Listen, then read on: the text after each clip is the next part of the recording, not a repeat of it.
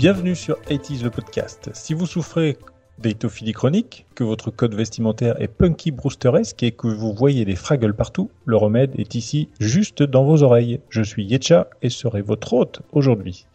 Bienvenue donc à IT The Podcast avec pour ce numéro Michael Twix. Salut Michael Twix. Bonjour, j'ai vu beaucoup de choses pour vous, je me sens très très très très bien. Je vais très bien. Et il y a Wiz aussi avec nous. Salut Wiz. Bonsoir. Et pour terminer l'équipe de ce soir, il y a Nico. Salut Nico.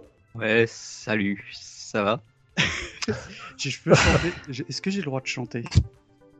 Non. non, faudrait peut-être mieux éviter. Tu vas remonter l'ambiance et ça va pas du tout être dans l'ambiance du podcast de ce soir. Citons le partenariat avec Eric Bouvet, notre illustrateur, et une petite pensée à notre copain Creepers qui a sorti un numéro de canapé et VHS sur la Canon sur le site parcequ'onestlesgeeks.com pcqdg.com. Alors, pour cette émission, toujours en partenariat avec Génération 80, on va parler d'un sujet plutôt triste. En effet, on va parler d'œuvres anxiogènes. Alors, anxiogène, ça veut dire quoi? On peut se dire que on pense à l'anxiété, hein, forcément. Alors, une définition qu'on peut associer à ce, terme de anxiogène, il est donné par le CRISCO, le Centre de recherche interlangue sur la signification en contexte de l'Université de Caen. Il nous donne plusieurs, donc, plusieurs synonymes. On a alarmant, sinistre, effrayant, angoissant, menaçant, terrifiant, redoutable, affolant, préoccupant, etc., etc. J'en passe les meilleurs. Et c'est plutôt un terme antinomique de joyeux, rassurant, réconfortant, des valeurs que nous devrions pourtant euh, voir dans les programmes jeunesse. Alors finalement, pourquoi tant de haine envers nos jeunes esprits? Pour cette première partie, on va attaquer directement avec les œuvres plutôt déprimantes. Et je vais passer la parole à Wiz. Nous t'écoutons.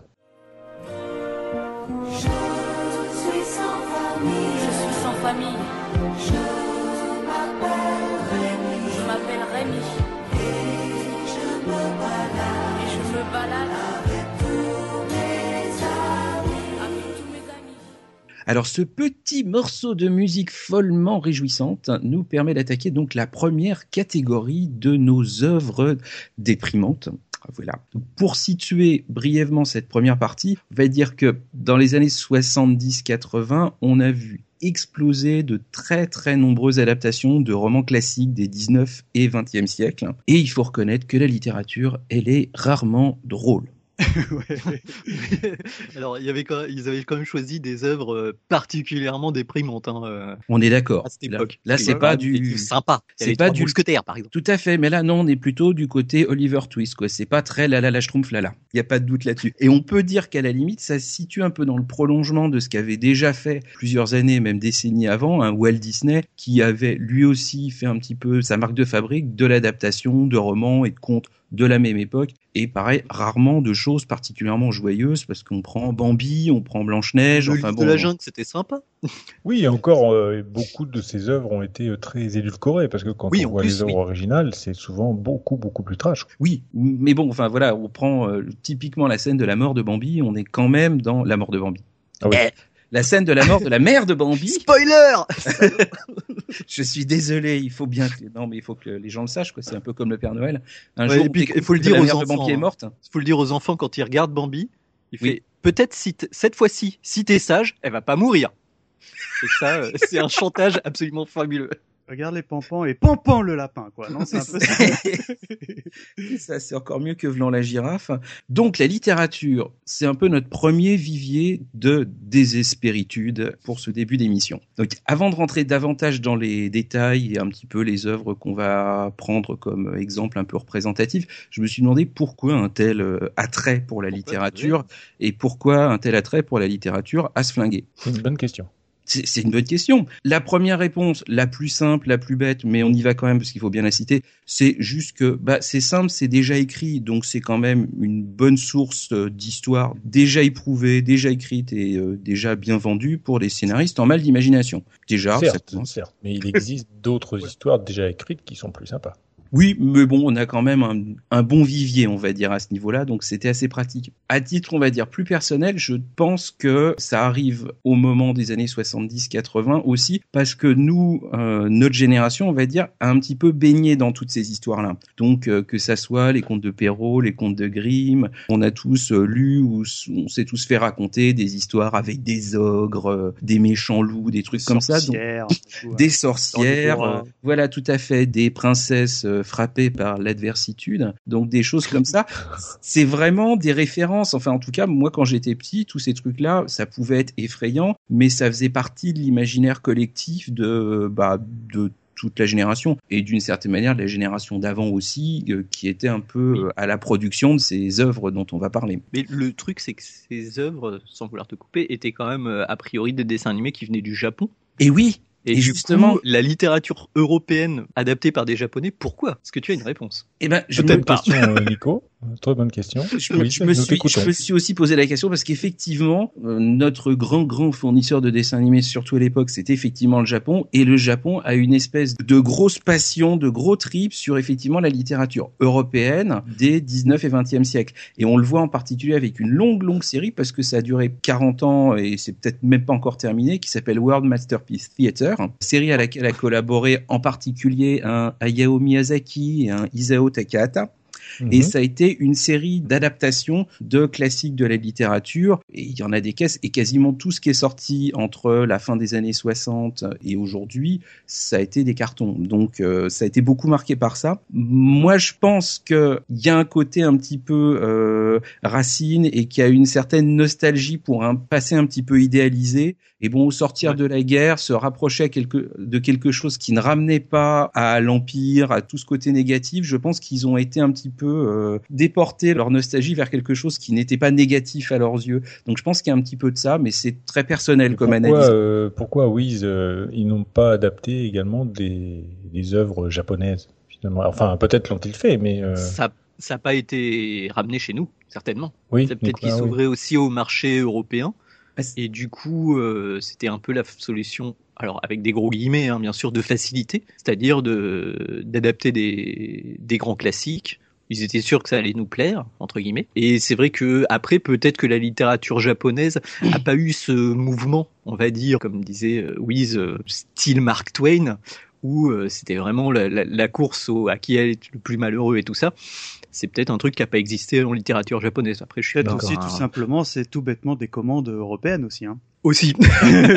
Désolé, les études de marché qui sont arrivées et qui ont fait, voilà. Au, au début, je suis go au début, je suis pas sûr parce que vraiment les premières productions qui sont fin 60, début 70, nous on les a eu quand même des années après, donc euh, je je suis pas sûr. Après des dessins animés qui sont arrivés chez nous et qui sont adaptés de scénarii purement japonais, ça existe, on en a eu. J'en ai justement un dans cette ah. série, mais pour le coup, il est tellement inspiré, tellement adapté de que ça aurait très bien pu être un bouquin européen du 19e. Ah oui, donc c'est un peu du euh, Grimm ou de Landerson un peu, non? Complètement. Donc je pense honnêtement parce que le côté européen et français pour moi, ça mettait un peu une espèce d'antagonisme entre euh, le côté, j'ai un côté racine pour pour cette littérature-là, par opposition au à tout ce qui est un peu science-fiction, euh, euh, dessin animé de robots dont on parlera un peu plus tard. Et il n'y a pas autant d'antagonisme côté japonais parce que la, la, relation aux robots et aux automates est quelque chose qui est ancré assez profondément dans la culture japonaise et bah globalement, on peut pas vraiment mettre en place d'antagonisme entre un,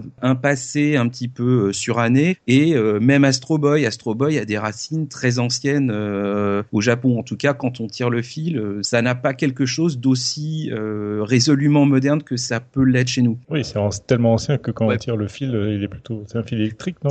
Voilà, c'est un petit peu, un petit peu ça. ça ça va jusqu'à Fukushima, quoi. Ah oui, si tu veux rajouter quelque chose. Eh bien, on peut entrer dans le vif du sujet après la petite introduction. Donc, on a sélectionné quelques cas vraiment euh, symptomatique.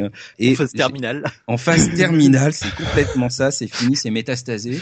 Essayez de voir un petit peu ce que ces différents exemples avaient en commun. Alors, que vas-tu nous servir de bon? Le premier point commun, il est simple, hein, ou presque commun à toutes ces histoires, c'est la mort. Et pour un enfant, qu'y a-t-il de plus déchirant que de perdre ses parents? L'orphelin, ouais, c'est... Donc l'orphelin, c'est une figure absolument centrale. Donc, bien entendu, le premier auquel on pense, c'est comme le port salut, c'est Rémi sans famille. D'où son nom Non, mais c'est vrai que l'émission famille, euh, bah, très honnêtement, quand, quand on a préparé l'émission, ça, je pense bah, qu'il est dans le très très haut du panier, donc on commence vraiment très fort parce que bah, dans le genre anxiogène, bah, on est pas mal parce que bah faut savoir que dans le générique qui est archi connu, la musique en plus elle est complètement décalée avec le dessin animé, et bah faut savoir que tous les protagonistes que l'on croise dans ce générique, ils meurent tous. Bah à part Rémi. À part Rémi évidemment. Mais effectivement, on a princesse Sarah, qui est orpheline. D'abord sa mère, puis ensuite son père. On a Heidi, qui est orpheline. On a Zora Larousse, qui est orpheline, et en plus, elle, c'est la chef de bande d'une bande d'orphelins. Et on peut même pousser, bon, c'est très, euh, enfin, on pousse le vice avec l'oiseau bleu. Alors, l'oiseau bleu, ils sont ah pas orphelins. C'est pire, quoi. Ouais, ouais. Mais à la limite, je trouve que c'est presque pire ah euh, dans l'oiseau bleu parce que, on va dire, c'est plus une perte actée. C'est pas les parents sont morts, c'est tout le long, c'est sur le fil et c'est maman va mourir. Donc c'est encore c'est C'est peut-être un peu leur faute en plus. Hein, si. Alors si je peux me permettre, l'oiseau bleu. Alors là, je le confesse, c'est une série que je n'avais jamais vue. Michael Twix n'a jamais vu l'oiseau bleu, c'est à noter. C'est voilà, je, je, là je pense que c'est un plan à me faire envoyer du podcast.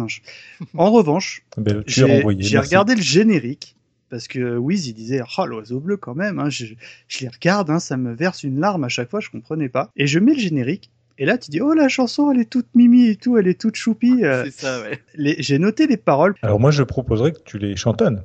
Eh non, euh, faut pas déconner. non, non, non, là, tu... non, c'est dommage. rien, rien, que là, je, tu vois, j'ai la voix qui tremblote parce que, en gros, euh, la, la, chanson commence, elle vous dit pour vous la merveilleuse histoire des enfants et de l'oiseau bleu, le voyageur à travers les miroirs jusqu'à l'animal fabuleux. Waouh, c'est beau. Papa, maman, je peux regarder l'oiseau bleu. Et là, pouf, au milieu de la chanson, t'enchaînes sur le deuxième paragraphe qui dit ils vivaient dans une grande forêt avec leur maman bien souffrante, sans le sou, sans espoir de la soigner. Ils la voyaient déjà mourante. Et là, le générique c'est terrifiant parce que le générique euh, doit chanter, on va dire, un couplet et fin du générique. Sauf qu'en vrai, la chanson, elle est beaucoup plus longue et euh, elle est au final quand même plus, plus joyeuse. Mais euh, je veux dire, toi, quand t'es môme, ça, tu restes sur ça. Et puis il ah, te chante ça, tu sais, hyper, hyper et tout. Ce qu'on retient de ce générique, c'est aussi la pantoufle. Moi, c'est la pantoufle. Ah, ça m'a pas marqué, pardonne-moi. Un voyage dans une pantoufle. Tout à fait. Alors, c'est assez rigolo parce que ça fait un double lien, parce que donc la chanson est composée par Jean-Jacques Debout. Il s'est d'ailleurs auto-plagié parce qu'une partie, euh, un peu, bah justement, le, il vivait dans une grande forêt et c'est de l'auto-plagiat parce que c'est exactement le même passage que ce qu'il avait écrit pour Monsieur Pétrole en 78 ou 79 pour euh, Chantal Goya. Et bah, on est encore dans une histoire de pantoufles qui volent. C'est assez rigolo, quoi. D'accord, ok. Bon, après, ça, je sais, oui, on est, on est dans les tripes de Goya, quoi, clairement. Oui, oui, oui, mais bon, voilà, voilà, rien que la chanson, effectivement, t'as envie de te pendre.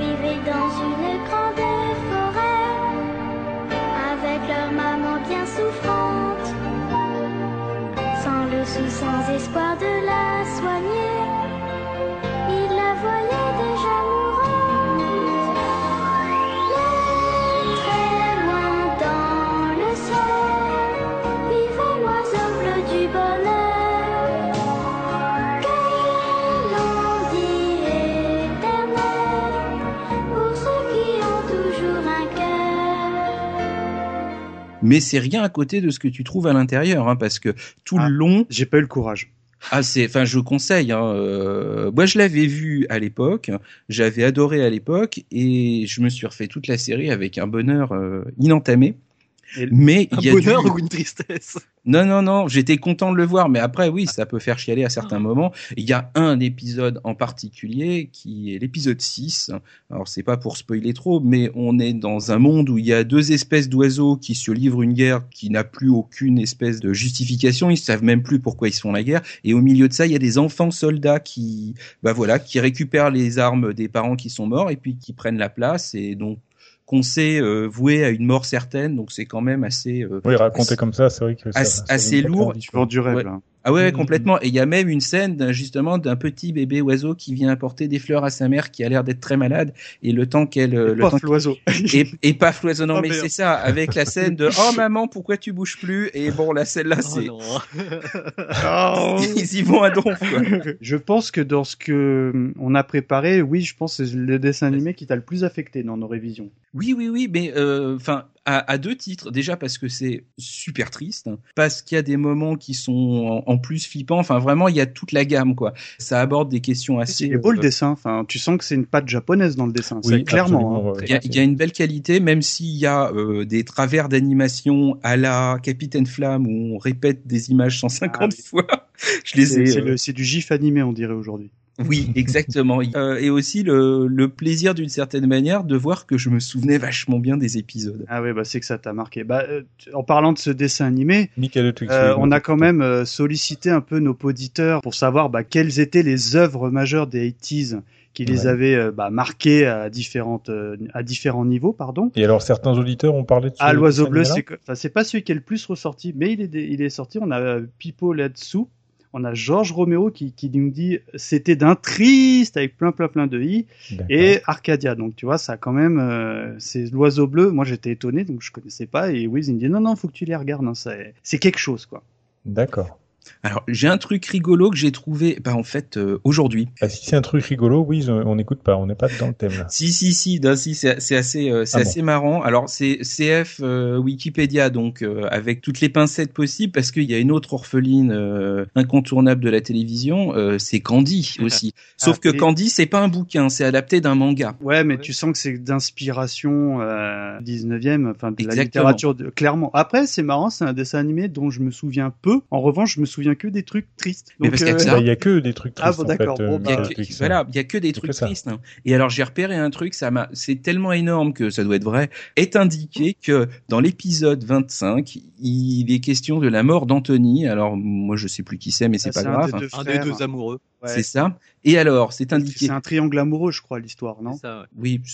Voir un quatuor amoureux. C'est oui, ça finit en hentai et tout. ça, après, ça finit chez les cassos. Là. c'est ça, tout à fait.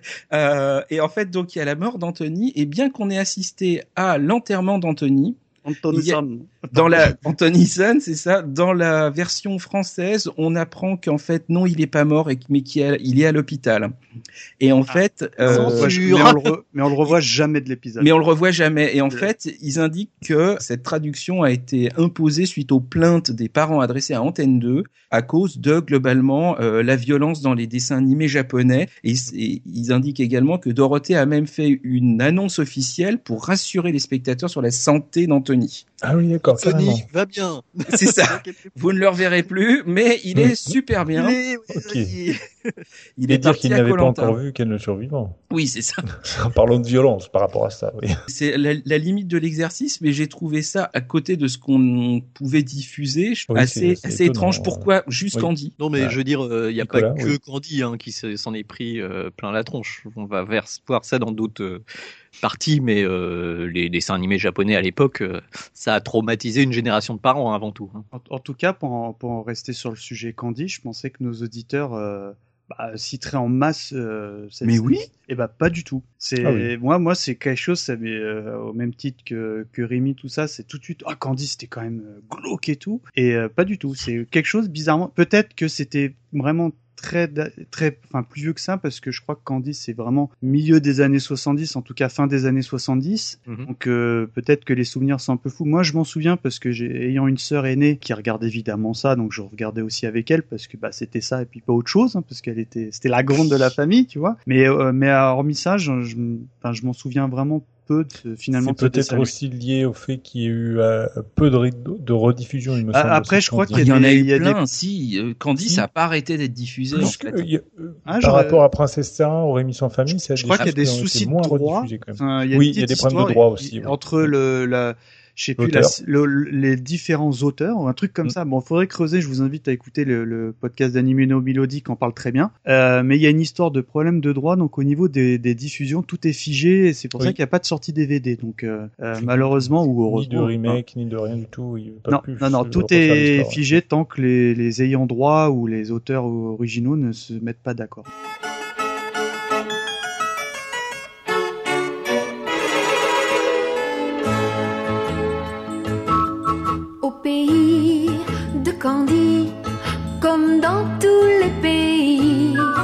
On s'amuse, on pleure, on rit. Il y a des méchants et des gentils. Et pour sortir des moments difficiles, avoir des amis c'est très utile. Un peu d'astuce, d'espièglerie, c'est la vie de Candy. C'est peut-être pour ça que finalement on s'en souvient pas tant que ça. Quoi. Et puis euh, le dessin, euh, l'ambiance générale n'était pas déprimante non plus dans mon esprit. Les dessins étaient plutôt sympathiques. Euh, voilà. Princesse Sarah, c'était triste et en plus ça ressemblait à du triste. Ouais, alors Princesse Sarah. au niveau de l'ambiance.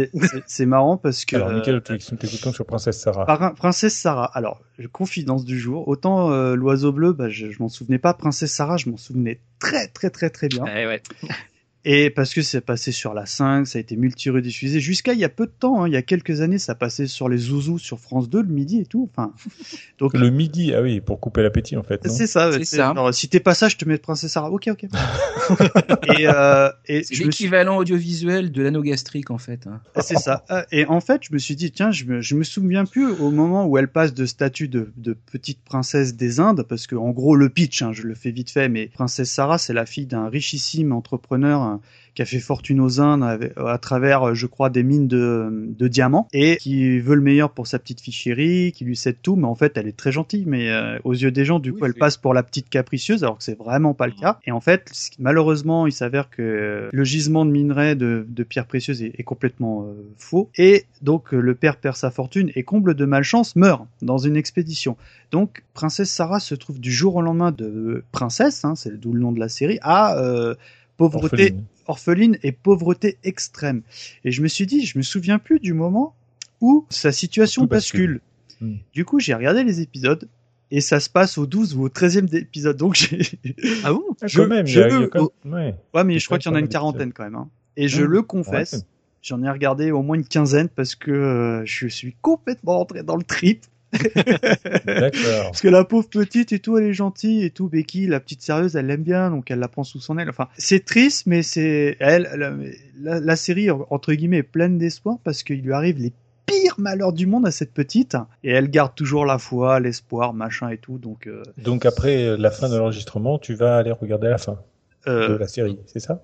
Peut-être. Ah, ça c'est bien de le reconnaître. Mais en revanche, euh, là, le, cette série a vraiment sa place dans l'émission parce que c'est euh, c'est quand même anxiogène. Hein, parce que ce qu'il faut savoir, c'est que le, côté anxiogène, pour moi, hein, je parle en mon nom, c'est vraiment la directrice de l'établissement, Mademoiselle Mangin, tu sais. C'est très marrant parce que quand euh, au début des épisodes, Sarah elle attend, tu sais, dans le hall avec son papa pour dire tiens, bah, je me, à ton avis, ma petite Sarah, comment elle est, la directrice? Oh bah je l'imagine austère avec un, tu sais, un chignon euh, sur le sur la tête et puis des lunettes euh, cintrées. Paf, ça loupe pas, tu vois. Avec, euh, tu sais, le truc pas de décolleté, le truc qui remonte jusqu'au cou, col, roulé à chaque fois. Et sur un malentendu, la, la directrice prend Sarah en grippe et elle lui mmh. fait subir l'enfer, mais malgré tout, elle a une once d'humanité parce que, étant donné que la petite Sarah, elle se retrouve euh, orpheline et sans le sou, malgré tout, elle, accepte de la garder à la seule condition qu'elle vive dans la mansarde, donc un truc avec des rats, enfin, tu vois le délire. Oui, puis qu'elle devienne un peu son esclave quand même. Et pire que bah ça, qu'elle devienne l'esclave de la, la, fille qui la, qui la détestait euh, au sein de l'école parce que mm. Sarah... Lavinia La saleté Et Lavinia parce que euh, Sarah était plus populaire et plus riche qu'elle. Tu vois le truc Ah oui. Et donc, euh, elle vit les pires malheurs du monde. Et après, j'ai pas, j'ai pas creusé jusqu'au bout, hein, mais en vrai, après son quotidien, il est assez glauque. Ça tourne, c'est sur sur 30, une trentaine d'épisodes quand même. Hein.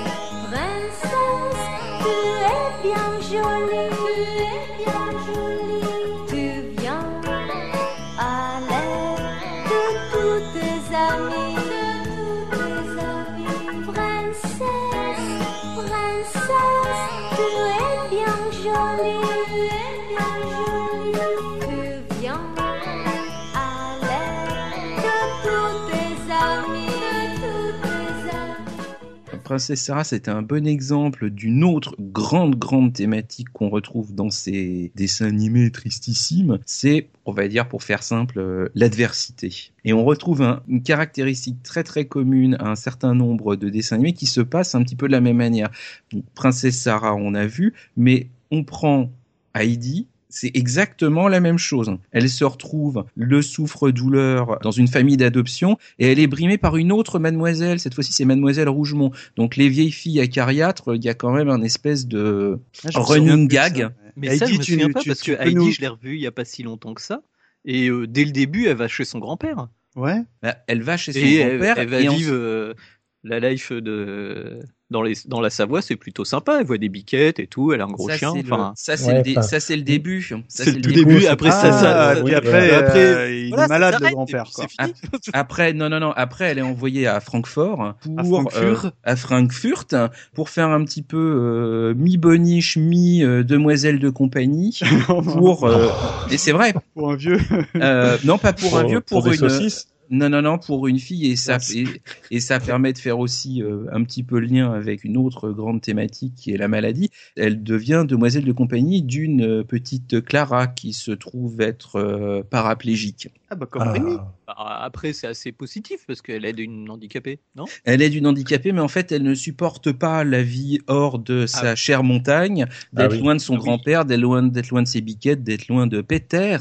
Et donc, en fait, elle tombe malade et elle est renvoyée dans sa chère montagne. Voilà. Je crois qu'elle va en montagne parce qu'elle est pas bien un truc comme ça. Ça, ça se retrouve effectivement. En l'air de, de, la montagne, c'est bon pour elle. Et effectivement comme ça. Et elle se retrouve un peu comme Princesse Sarah, donc euh, toute proportion gardée, dans un univers où euh, voilà où elle est pas chez elle, où elle est un peu sous-considérée et où elle est brimée par une vieille fille euh, relativement très acariâtre. Donc c'est assez rigolo. On retrouve la même chose. Et Candy, c'est aussi la même chose, hein, parce qu'elle est dans une famille donc orpheline, dans une famille d'adoption, et elle est aussi plus ou moins souffre-douleur de je ne sais plus comment s'appelle euh, la marâtre de la série, mais c'est la même chose. Elle la prend en grippe d'entrée de jeu. Euh, les thématiques sont assez similaires quand tu quand tu pitches le truc. Hein. Mais oui, complètement. Tu peux, faire, une, tu peux faire une, une série anxiogène des 80 euh, random avec avec tous ces pitchs. Oui, finalement, tu changes un peu le décor, tu changes les noms. Un animal de compagnie. c'est ça, tu mets un ou deux morts. Alors tu mets donc une espèce d'adversité qui te frappe 50 fois par épisode et tu peux ajouter donc un autre thème récurrent donc qui est la maladie et même pour le coup on y va même à donf parce que c'est l'infirmité hein, dans certains cas. Bah oui. Donc la première maladie euh, maladie maladie à laquelle ça, je pense. c'était pour des mômes de 4 ans. C'est pour des mais oui. Bah au moins voilà je vais t'apprendre la vie mon gars hein, donc euh, après t'iras plus te plaindre hein, c'est bon allez maintenant passe ton bac et je code. Donc on a la maladie avec l'oiseau bleu parce que donc la maman bien souffrante. On sait d'ailleurs pas ce qu'elle a hein, parce qu'elle est juste euh, très souffrante. On sait voilà c'est terminal euh, c'est d'ailleurs tellement terminal que le dernier épisode, on voit passer un corbillard. On ne sait pas si elle est dedans. D'accord. Mais ils y vont quand même. on l'a appelé pour rien, je vous rassure les enfants. Dorothée, alors explique-nous qu'est-ce qui s'est passé? Oh mais elle va très bien, voyons. C'était pas ça passait sur la 3. Ah, il dit. ça passait sur la 3 l'oiseau bleu en tout cas, quand, quand vous reparliez de, de, Heidi tout à l'heure, c'est moi c'est une, une, série qui m'a particulièrement marqué parce moi, que pas du tout. Hein. J'ai très très peu de souvenirs de ce. Parce qu'en fait, j'avais une, une, une, telle haine de, c'est peut-être un peu fort haine, mais une telle un tel désespoir de voir ce générique et puis ensuite de voir l'épisode? Parce que moi ça m'intéressait pas du tout. Ah, je voulais autre chose. Hein. et je l'ai vraiment associé à ça quoi. Moi Heidi aujourd'hui c'est un vrai traumatisme. Encore aujourd'hui il y a, y a un film qui est sorti il y a très récemment là au cinéma, ah une, une des multiples adaptations. Et dès que j'ai vu qu'ils avaient sorti un film sur Heidi, euh, j'ai enfin j'ai eu des boutons quoi. C'est Heidi je, je ne peux pas. Je ne peux pas parce que ça m'empêchait, ça me faisait perdre du temps par rapport au dessin animé que j'attendais ou à la série que j'attendais, etc. Et j'ai le même phénomène sur une série comme Zora, Laros. Ah, pareil. c'est pareil. C'est, je, m'en fichais en fait. Ça m'intéressait pas ces séries quoi. Moi, je jouais du dessin animé quoi. Dans le Trip ID de mémoire, il y avait un, une espèce d'équivalent où la petite Heidi, c'était pas Heidi, mais une petite blondinette là. Je me souviens plus du Dans les Alpes avec Ah oui, exact. Ah oui, dans les Alpes avec Annette. Ah, c'était exactement le même pitch, hein, non je, je sais plus, ça en fait, j'ai tout à fait, pas mais, euh, mais bon, on est dans les Alpes quoi, avec une petite fille. Mais voilà. À montagne. Alors je sais pas si elle aussi elle a sa paraplégique parce que donc Heidi a sa paraplégique avec Clara et Rémi a son paraplégique aussi avec Arthur. Ah oui. Qui se trouve en plus, alors là c'est génial parce qu'il est sans famille et puis d'un seul coup il devient comme euh, mince comment s'appelle-t-il? Comme son fils un peu non? Comme son, fils. oui, mais c'est son vrai frère en fait. Donc voilà, donc il a aussi son petit malade sur chaise roulante. Donc on a quand même une proportion de cas désespérés, c'est euh, après, pour moi, euh, ces, ces petits handicapés que tu vois dans les séries, euh, ils ont une vie qui est moins rigolote que les autres enfants, mais c'est pas non plus dramatique. Euh. ils s'en sortent, ils s'en sortent plutôt pas trop mal. ils, sont, souvent issus de familles riches, ce genre de choses. Donc bon, alors après c'est jamais rigolo d'être handicapé, mais dans l'absolu, moi, enfin en tout cas moi en tant que spectateur à l'époque, ça m'a pas traumatisé plus que ça. Après, finalement, on peut, Nicolas, comme tu dis, mm. euh, ça peut e-, être aussi une façon de montrer un peu la diversité des, gens qu'on a, finalement, de montrer des handicapés. Mm-hmm. Parce qu'aujourd'hui, euh, je n'ai pas la connaissance complète de, tout ce qui peut passer à la télé, il y en a beaucoup, mais euh, est-ce qu'il y a des séries où on voit des, des enfants, des personnes en, en difficulté, des handicapés, des choses comme ça? Apprenons à vivre ensemble. Hein c'est une, une phrase, euh, oui, c'est une maxime ou alors c'est le nom d'un dessin animé? Non, non, non, bah non, mais euh, oui, enfin c'est le, classique quoi. Dans la série, apprenons à vivre ensemble. Je sais pas, je, me demande si maintenant on n'est pas plus euh, sans virer sur le grivois. J'ai l'impression que maintenant on est davantage sur euh, des thématiques d'acceptation de l'identité sexuelle des enfants. Oui, enfin, vrai. des couples euh, homosexuels, des choses comme ça, par rapport à Mais, Oui, oui, complètement. Alors qu'à l'époque, c'était euh, regarde le petit légume, lui aussi, il a une vie, donc euh, c'est formidable. Alors justement, Wiz, je te coupe, puisque tu es en train de parler de cet aspect de changement sociétaux, finalement, d'appartenance à une identité sexuelle, etc., qu'on voit plus aujourd'hui. Est-ce qu'il n'existerait pas déjà euh, dans les anciennes œuvres anxiogènes des points particuliers, des, exemples qui montreraient des changements sociétaux déjà dans les années 80 c'est exact, hein, c'est totalement exact. Alors, je dégoupille le truc tout de suite. J'y cherche encore le côté vraiment triste, mais mm, on va dire, enfin, concrètement triste. Mais dans le pitch, euh, on peut se retrouver avec des trucs quand c'est écrit ou quand c'est juste, euh, voilà, dit oh là, euh, on sent que ça va donner des choses un petit peu désespérantes. On n'est plus dans un domaine de dessin animé. Si jamais t'en as un, n'hésite pas, mais euh, j'ai pas trouvé. Là, on est dans des séries, plus euh, quand même jeune public, qui vont s'attaquer, oui, dès la fin, fin des années 70, début 80, à des problématiques essentiellement familiales, mais qui peuvent aussi aborder des thèmes lourds de société. Déjà, pour commencer sur la famille, on va mettre en scène des familles un petit peu strange, des familles dysfonctionnelles, des familles monoparentales des familles recomposées. Le Cosby Show, donc. Le Cosby Show. La tristitude, elle est surtout sur le pitch. Euh, on prend par exemple Arnold et Willy, ça commence par la mort des parents, puis l'adoption par une famille d'accueil. Punky Brewster, celle-là, elle est quand même hors catégorie, donc elle, c'est, elle est abandonnée puis adoptée. Et si on prend le... dans un supermarché. Si on prend le pitch complet, c'est ça. Mais voilà, c'est ça. Elle est abandonnée par sa mère sur le parking d'un supermarché. Ah oui, donc société de consommation. On a ouais, complètement. Elle, devient punk à chien et tout. Elle devient punk à chien. elle est, contrainte. Avec son petit labrador là. Elle est contrainte de squatter dans un immeuble, dans un appartement inoccupé avec son chien du crack à 5 ans. Exactement. Elle fait commerce de ses charmes. Et elle est finalement adoptée par un vieux photographe euh, veuf euh, et passablement ronchon. On pourrait avoir peur. Euh, le pitch il fait rêver. Hein. Le pitch fait super rêver. Après le, contenu, moi je garde le souvenir d'une, enfin pas que le souvenir parce que j'ai les deux premières saisons en DVD chez moi, de quelque chose de joyeux quoi. Donc, mais le pitch, le pitch en lui-même, il est un peu désespérant. Hein. C'est vrai. Je crois que ça a beaucoup touché aussi notre camarade qui n'est pas là ce soir, Spades, ce pitch de Punky Brewster. Vous en aviez même d'ailleurs parlé euh, lors d'une précédente émission, euh, Nico.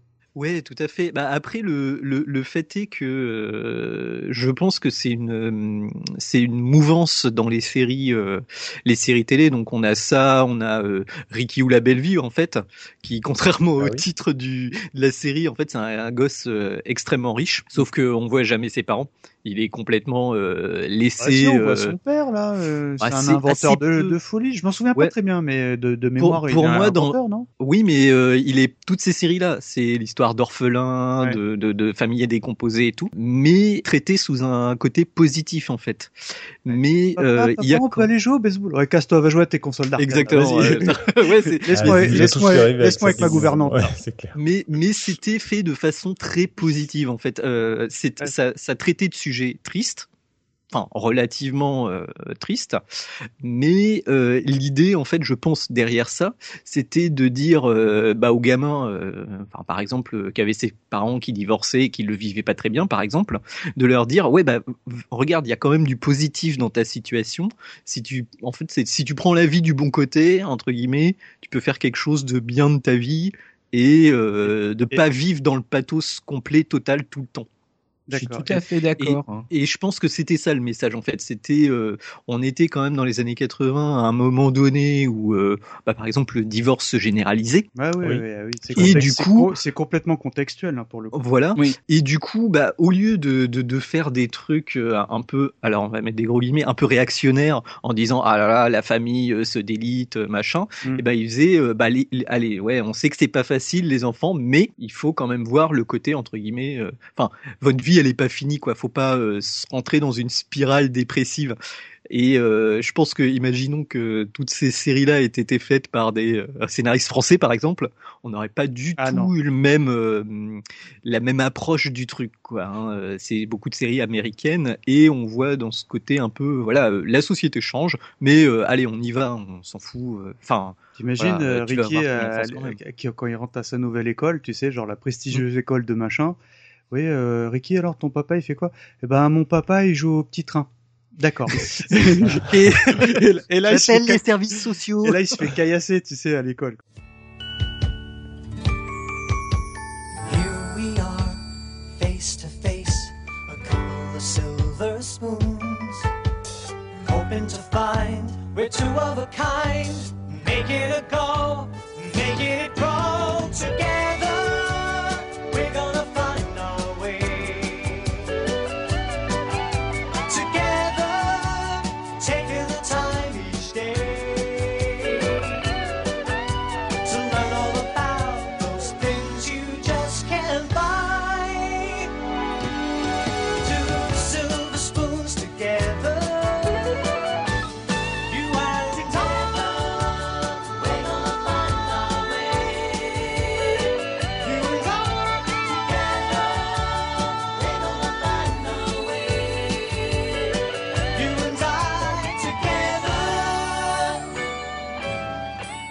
Je pense qu'il y a, euh, je suis tout à fait d'accord euh, avec Nico, euh, mais je pense qu'il y a un autre aspect aussi, c'est que bah, comme c'est des problématiques qui sont un peu neuves, hein, je pense qu'ils pouvaient pas se permettre de traiter ce genre de thématique sans mettre un côté décalé.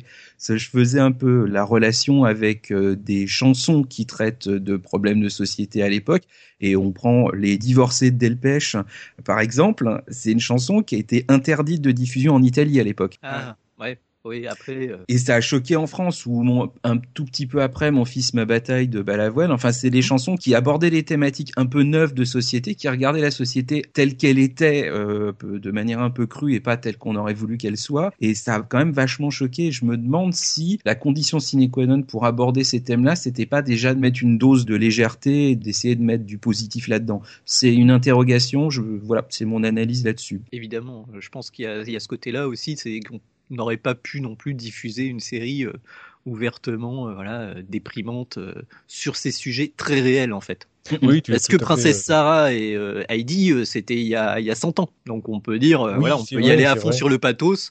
De toute façon, vous viviez plus comme ça, hein, les gosses. C'est vrai, c'est vrai. Par contre, sur un truc beaucoup plus actuel, on va y aller plus doucement. Alors, sortons un petit peu, moi, je pense, de cette, de ces œuvres déprimantes pour mm. passer à quelque chose de beaucoup plus euh, sombre, avec euh, des séries et des œuvres, on va dire, euh, flippantes, avec tu vas nous en parler sûrement très très bien, Michael Twix, avec ce qu'on appelle, ce qu'on peut appeler l'angoisse visuelle. Alors parle-nous d'un petit peu de ça. Alors l'angoisse visuelle, moi je pense que c'est quelque chose qui, qui ah, quand tu le regardes, ça, te mettait mal à l'aise, tu vois. C'était mm. le message n'était pas d'être particulièrement anxiogène, mais euh, malgré ou, ou bien gré, ça te mettait quoi qu'il se passe mal à l'aise. Et je trouve qu'il y a un type de série qui moi me mettait particulièrement mal à l'aise, bah c'était les séries de marionnettes, tu vois. Ah moi c'était ah, pareil. c'était, euh, je pense que le message était involontaire parce que nous quand on pense marionnettes, moi petit enfant, tu vois, je pensais à Winnie l'ourson, même si à l'époque c'était pas des marionnettes, c'était des comédiens qui étaient dans des, costumes.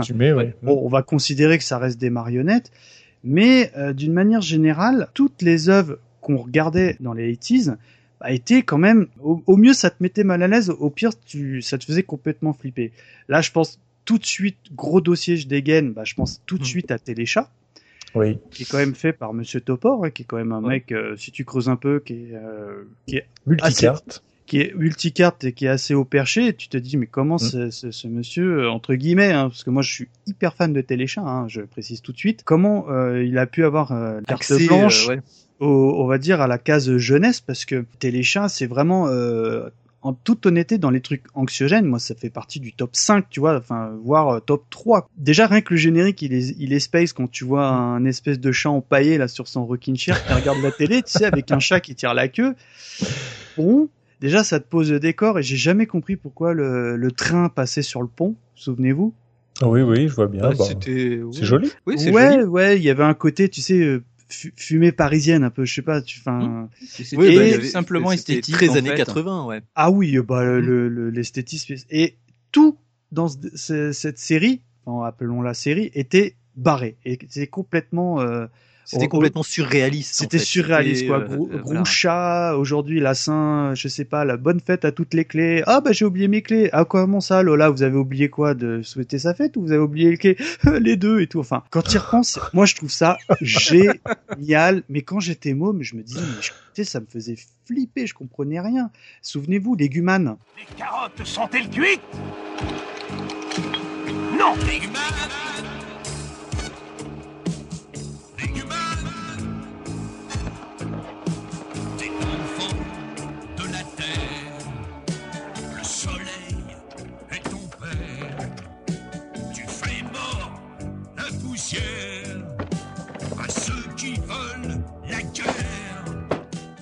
Ouais, mais moi franchement c'était un truc, euh, on jouait à l'igumène dans la cour. Hein. Enfin ah moi euh, ça m'a jamais fait flipper vraiment. À part le ah, truc euh, téléphone, tout ça, c'était. Non, moi, ce qui me faisait flipper, c'était le, le, fer à repasser. Ah oui. Parce qu'il lui mettait la tête par terre, il fumait. Ça, j'aimais moins. Ah, il lui cramait la tronche, quoi. Sur ouais, la, il la tronche. Et puis Groucha avec son, son plâtre. Pourquoi il avait un plâtre avec un téléphone dedans Alors il l'explique parce que je me suis dit mais pourquoi tout? Et en fait il, il explique le tout premier épisode donne l'illusion qu'en fait ils attaquent la saison 2 de la série. D'accord, ouais. Je me suis dit mince, je me suis trompé. Non non, en fait, c'est le tout premier épisode où il explique que bah euh, jusqu'à présent, c'était une, une, émission pro poil et que maintenant elle va devenir euh, poil plume parce qu'il y a Lola l'autruche ah, qui co-présente l'émission avec lui et que entre temps sans aucune raison aucune il s'est blessé au bras et que euh, il, est, il est dans il est plâtré quoi grosso merdo et c'est tout. D'accord, donc c'est présenté. T'as pas un autre, t'as rien d'autre, t'as rien quoi, tu vois. Enfin, je trouve ça mais cultissime parce que tout est barré dans ce truc-là et il y a plein de petites choses qui euh, qui sont, tu sais, de, de, de l'ordre de l'esthétisme. Donc on parle de marionnettes, on est bien dans le thème mais qui, qui ne marcherait pas autrement. Ah en bah dessin animé, ça serait, ça, ça, serait complètement bateau parce que euh, euh, ils arrivent à donner des expressions. Euh, Topor, ils arrivent, il arrivait à faire des. Ex... Moi, le téléphone, je sais pas, ça m'a marqué quoi. Oui, il change de voix, gros chou, c'est pour toi. tu vois, enfin, et les les gluons là. Les, gluons, les gluons, je trouvais ça génial aussi. Et c'est marrant. Il y avait pas un micro aussi qui était un peu flippant. Ah bah oui, c'était lui qui avait l'oreille, pardon. Oui, c'est le micro qui avait l'oreille. Ah, c'est le micro qui avait l'oreille, d'accord. Ouais, qui était qui était anxiogène à souhait quoi tu vois. Enfin là c'est vraiment le, le truc euh, mais pourquoi? Pourquoi tant de haine? Moi je sais pas ça m'a jamais fait flipper. Et eh ben, c'est marrant pas parce fait flipper non plus. c'est marrant parce que je me sens moins seul hein, c'est agréable. En, en, préparant l'émission bah j'ai je, je, sais plus pourquoi parce que avec ma femme euh, parce qu'il y a pas il y a quoi? Il y a un an ou deux Arte avait avait passé l'intégrale de Téléchat Et on se les a tous regardés. On était à fond avec, avec, ah avec Mikadette. Et euh, elle me dit, c'est marrant, pour moi, c'était pas du tout anxiogène. Quand, quand je lui ai dit que c'était vraiment le truc qui était, euh, qui était même cité hein, dans nos auditeurs, je reviendrai après dessus. Euh, elle me disait, bon, non, moi j'aimais bien, ça me faisait triper. Euh, j'ai jamais eu de sensation de, malaise ou quoi. Moi, il y avait des trucs qui m'étaient mal à l'aise. Moi, je me souviens d'un truc, malheureusement, je les ai pas vus, enfin, je, enfin, je les ai pas revus non, récemment. Mais il y avait, vous savez, des fois des, beaucoup d'interludes dans ce dans cette euh, émission, et euh, souvent tu avais des visages qui, euh, qui étaient retournés et quand il était à l'envers, ça faisait un autre visage et style les cheveux ça devenait la barbe ou un ah truc comme ça. Ah, ça me dit quelque chose. Et je sais pas, ça m'angoissait quand j'étais gamin. Ça, je j'ai pas de raison. Hein. Tu sais, des fois quand t'es gamin, t'as des trucs, ça va te passer complètement euh, haute. Et ça, je sais pas, ça m'avait terrorisé. Et moi, Leguman, il me faisait complètement flipper quand j'étais môme. Hein. Ah, moi, je trouvais ça super drôle, quoi, Leguman. Enfin, moi, en fait, euh, ce que ce que ce qui me faisait, euh, qui me rassure, enfin, qui m'a pas fait flipper dans Téléchat, je trouve que les marionnettes étaient simples et pas, euh, on, on, voyait exactement que c'était des marionnettes.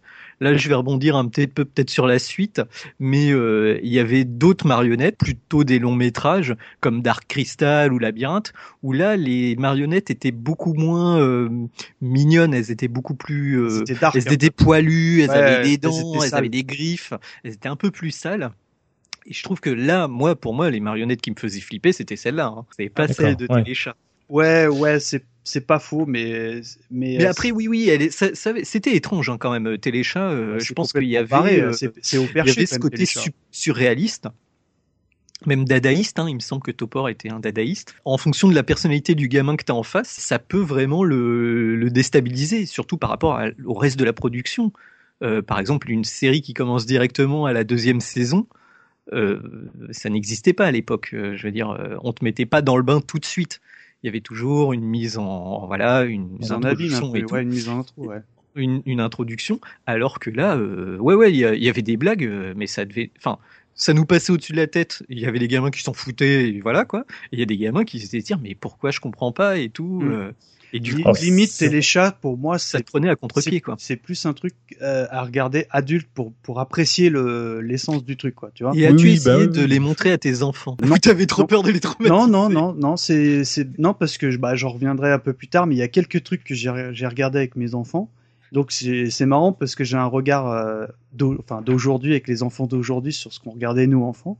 Donc il y a des trucs, mais malheureusement Téléchat, non, j'ai pas pris le temps de les regarder avec eux. Ah, ça aurait été intéressant. Et, et euh, ce qui est assez euh, marrant, parce que Téléchat, dans, dans, chez nos auditeurs, c'est quand même revenu très très très souvent. Faut savoir qu'on a euh, notre ami K0EN qui nous a dit ça me faisait grave flipper. Donc tu vois, c'est clair, c'est net. On retrouve ça, le côté. On a, on a notre copain Daf Pakun qui nous disait que ça, qui s'en rappelle avoir fait un vilain cauchemar avec le fer à repasser. Donc, tu vois, comme toi, Nico, ça l'a, ça l'a marqué au fer rouge rouge. Oh, oh, joli. On a Tico qui nous parle de Léguman 7 angoisses, trois petits points. Ah bah tiens, notre copain Imrage qui disait ma seule phobie gamin. Cash, tu vois, lui c'était bah, Imrage c'était il était euh, plus jeune Imrage hein, ah bah là il devait ouais il, était poupon hein, tu vois euh. Et euh, on a Plouchan qui flippait, qui est, qui est vachement surtout avec le téléphone, tu vois, c'est pareil, on l'a également nommé. Lésure suite Larry qui parlait de Léguman et euh, Kenyan qui nous disait que ça restait pour lui un souvenir douloureux. Tu vois, le terme est lâché, quoi. Ouais, ouais, Parce que euh, et je peux le comprendre. Il y a bien 36 sortes de chats. Des petits, des gros, des encore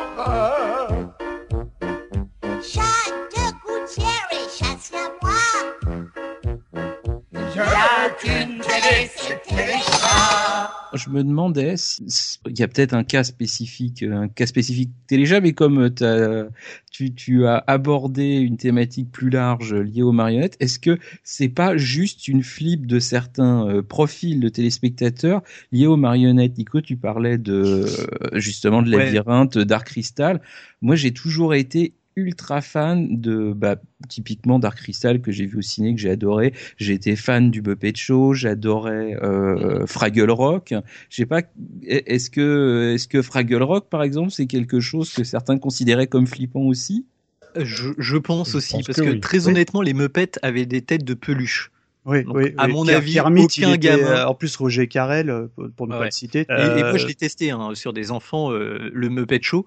enfin, je leur ai montré des, des films Et dès que les marionnettes apparaissent, ils étaient morts de rire, quoi. Mm. Ils, suivaient plus du tout le film. les, films sont pas bons, hein, mais ça, ils sont, pas tous. Il y en a des bons, il y en a des moins bons. il y, en a des. Oh, celui où ils veulent racheter les studios, c'est pas terrible. Hein. Ah mais c'est le ah, nouveau, ça, c'est la nouvelle ah, ouais, ouais. ah, moi j'ai oh, bien aimé, j'ai beaucoup aimé. sympa, c'est sympa. Mais par contre, des trucs comme Dark Crystal, comme je disais tout à l'heure, c'est des marionnettes, mais qui viendraient presque enfin c'est les mêmes studios d'effets spéciaux, hein, c'est les studios Jim Henson, mais qui viendraient presque peut-être pas du film d'horreur, mais d'un genre cinématographique qui n'est pas directement le genre pour enfants.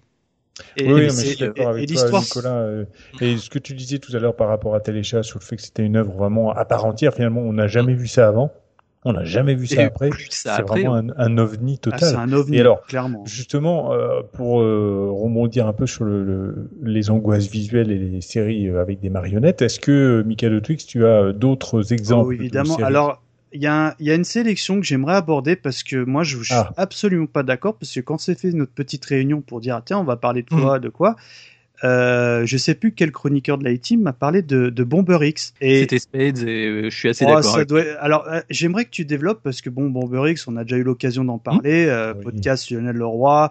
Moi je suis, je trouve ça cultissime. J'en ai re-regardé du coup pour préparer l'émission et je comprends pas. Donc j'aimerais que Nico que tu nous en parles un petit peu parce que je je vois pas. Alors le truc pour Bomber X, je trouve, euh, ben, en fait ça, ça, vient du style de marionnette qui est utilisé, qui est des, des marionnettes extrêmement japonaises. Euh, contrairement, euh, bah, par exemple aux Muppets, qui sont des marionnettes, on va dire à l'européenne, euh, qui sont euh, extrêmement mobiles. En fait, les marionnettes à la japonaise, c'est des poupées de porcelaine avec euh, un côté euh, les yeux bougent, la bouche la bouche bouge, les bras un peu, mais on il y a, y a un côté euh, comment dire poupée. Il y a peu d'expression bouge. Pourquoi tu dis à la japonaise? Parce que les, séries plus anciennes comme les Thunderbirds, c'était un peu le même genre. C'est le même esprit, oui. oui mais le, moi, je crois que c'était le, même dessin animé même quand j'étais gamin. Du tout japonais, quoi. Ah si si, c'est alors la série elle est grave japonaise. Non non, mais ah je parle des Thunderbirds. Et oui, mais en fait, c'est des hum, comment dire, c'est des marionnettes mais euh, traditionnelles. Je sais pas comment expliquer. Les, marionnettes mhm. de Jim Henson, elles sont faites pour représenter des personnages. Bon, alors dans mes Muppets, ils en jouent un peu que c'est des marionnettes, mais qui sont des animaux qui parlent, on va dire. et puis ils ont une, plus grande mobilité une, et souplesse, que là ils sont assez figés. Je alors que euh, les, hum, mais c'est c'est un art ancestral au, au Japon. Les marionnettes, euh, entre guillemets hyper réaliste et, euh, et animé de cette façon-là, c'est un truc qui existe depuis des, des centaines d'années. Et ils ont utilisé cette technique euh, dans un dessin animé moderne à l'époque, et je trouve qu'il y a le plus le côté euh, comment dire jouer qui prennent vie, c'est-à-dire que euh, on va dire la, la poupée Corolle de ta petite sœur, elle a un faux air de personnage de Bomber X, sauf qu'elle parle et qu'elle bouge. Moi, je trouve ça beaucoup plus malsain entre guillemets, même si c'est une série que j'aimais bien, Bomber X, et les Thunderbirds aussi, mais je trouvais que ça faisait presque trop euh, des jouets inanimés qui se mettent à bouger. Tout Et ça, Normal, l'angoisse, quoi. Ouais. moi ça me... Ah, moi c'est marrant, je n'arrive pas du tout à te rejoindre parce que je suis j'ai regardé, je te dis les épisodes en ayant le background que tu nous as communiqué Mhm. Et non, pour moi, ça passe vraiment bien. Après, peut-être que les ennemis qui ont une espèce de balafre en forme de, de tu sais, de mille pattes, ça peut faire flipper, mais c'est vraiment cette histoire de creuser, hein, tu vois. Moi, ça me. Bah, moi, ouais, le, ouais, je sais. Enfin, c'est, c'est, après, de toute façon, l'angoisse d'un, comme, comme Téléchat, c'est, c'est pas vraiment facile à expliquer mais pour moi, euh, on va dire que cette technique d'animation, on dirait presque, ouais, on dirait presque des jouets qui prennent vie, mais sans vouloir euh, vraiment reproduire la réalité. Et c'est ça qui, qui, que je trouve qui met mal à l'aise.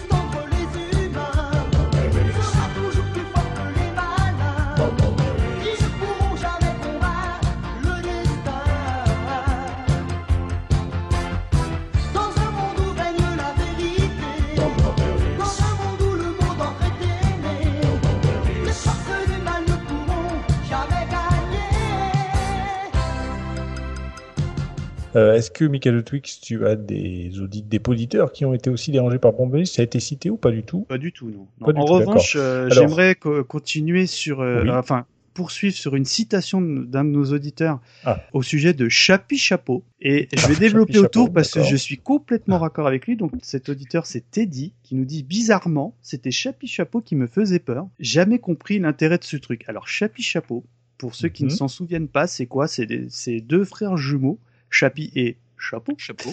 Euh, un rouge et un blanc. Donc j'ai jamais su qui était Chapi, qui était Dupont, tu vois. Enfin bref. Et euh, qui évolue dans un monde assez épuré euh, au milieu de cubes c'est en espèce de stop motion et c'est des petites poupées, mais plutôt des poupées de chiffon bien de chez nous, tu sais, vraiment euh, fin 70, tu vois, début 80, et qui évolue. bon, l'épisode que j'ai vu, en gros, il capture un oiseau. Bon, et ils le mettent en cage et dit et tu sais c'est pas parler c'est des enfin des trucs comme ça.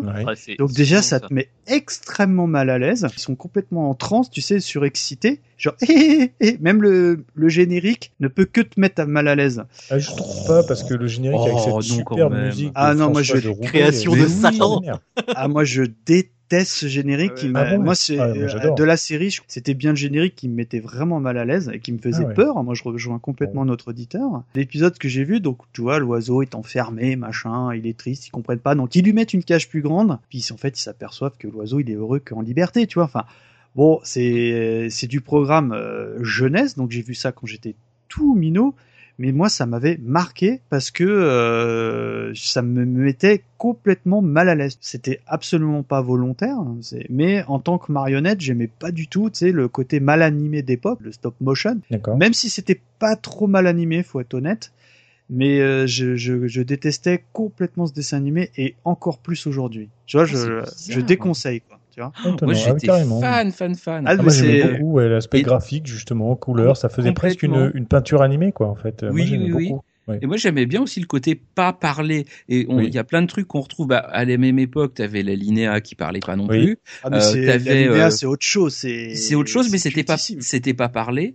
Donc en fait, voilà, tu avais euh, les deux pâtes à modeler graphiques qui étaient intéressantes quoi. Tu avais les deux les deux pâtes à modeler ah, oui, Mio Mao, c'était le même euh, c'était Choupi aussi. Enfin moi je trouvais ça chouette. Et alors plus loin après dans la série des euh, des animations pareil avec que des des, des onomatopées, tu avais Pingu, c'est tout mignon Pingu ah ouais, aussi. génial Pingu. Ah, je me souviens pas, c'est quoi? Bah, c'est un pingouin. Et Mio Mao, c'était chouette. De la pâte à modeler aussi.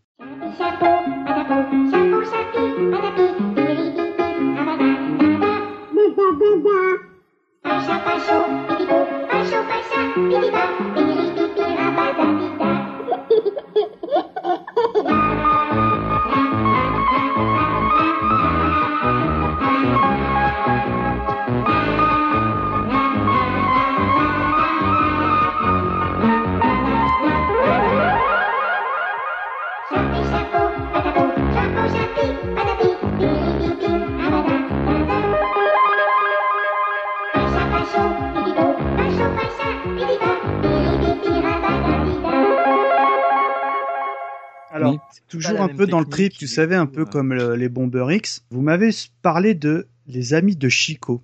Ah. Alors, je ne alors, je ne connaissais même pas du tout. Donc, j'ai mhm. regardé. Malheureusement, il y a très très peu de sources sur Internet. Donc, je n'ai vu que le générique et ça a l'air franchement euh, anxiogène hein, parce que je pense que c'est toi Yetcha qui a en parler. Oui, oui, oui. C'est c'est genre le comment dire bon, euh, Bomber X mais du pauvre, tu vois. Alors les amis de Chico, euh, Chico the Rainmaker, The Boys with Two Heads, il y a plusieurs titres. C'est une série vraiment très particulière. il y a eu que sept, sept épisodes. c'est une série du Royaume-Uni, sept épisodes. ça a été diffusé une seule fois en France. Alors là, on est borderline parce que ça date de août 78 dans Actilon et sa bande. Mm. Et en fait, euh, cette série a un statut particulier parce que euh, elle a été euh, non seulement, comme je le disais, diffusée une seule fois en fin d'été dans l'émission donc ancêtre de Croque Vacances quoi. Et elle a. C'était les visiteurs du, du mercredi? Non, Actilon et sa bande. Ah, je me souviens pas non plus, tiens. Actilon et sa bande, oui, voilà. C'est ce qui passait avant Croque Vacances. Enfin, avant que Croque Vacances soit créé. Et en fait, euh, il y a beaucoup d'enfants qui ont été euh, effrayés parce que l'histoire. non, le pitch de départ, c'est deux gamins qui se baladent dans la rue, voilà comme ça, euh, tranquillou, et qui vont voir un, un, brocanteur Et il trouve dans sa brocante une petite boîte, voilà, qui est fermée, qui leur plaît bien. Il la, il la pique et il la ramène chez eux. Et puis, ils ouvrent la boîte dans le garage ou dans le cabanon de leur grand-mère ou je sais pas quoi. Et en fait, eh ben, il y a une tête réduite à l'intérieur. Et cette tête réduite, c'est la tête d'un sorcier qui s'appelle euh, Chikopakabanawa, qui se met à ouvrir les yeux et à parler, à leur parler, en leur disant que maintenant qu'il est réveillé, il faut que les enfants l'aident pour qu'il puisse sauver son village, parce que ça fait plus de 2000 ou 3000 ans qu'il n'a pas plu, et que lui c'est un sorcier de la pluie, et qu'il faut absolument qu'il pleuve pour que les récoltes soient bonnes. Il faut retrouver ses intestins, son corps, son squelette. Euh, et, donc, euh, je vous dis, ça a été interrompu parce qu'il y a eu pas mal de plaintes en fait euh, au Royaume-Uni.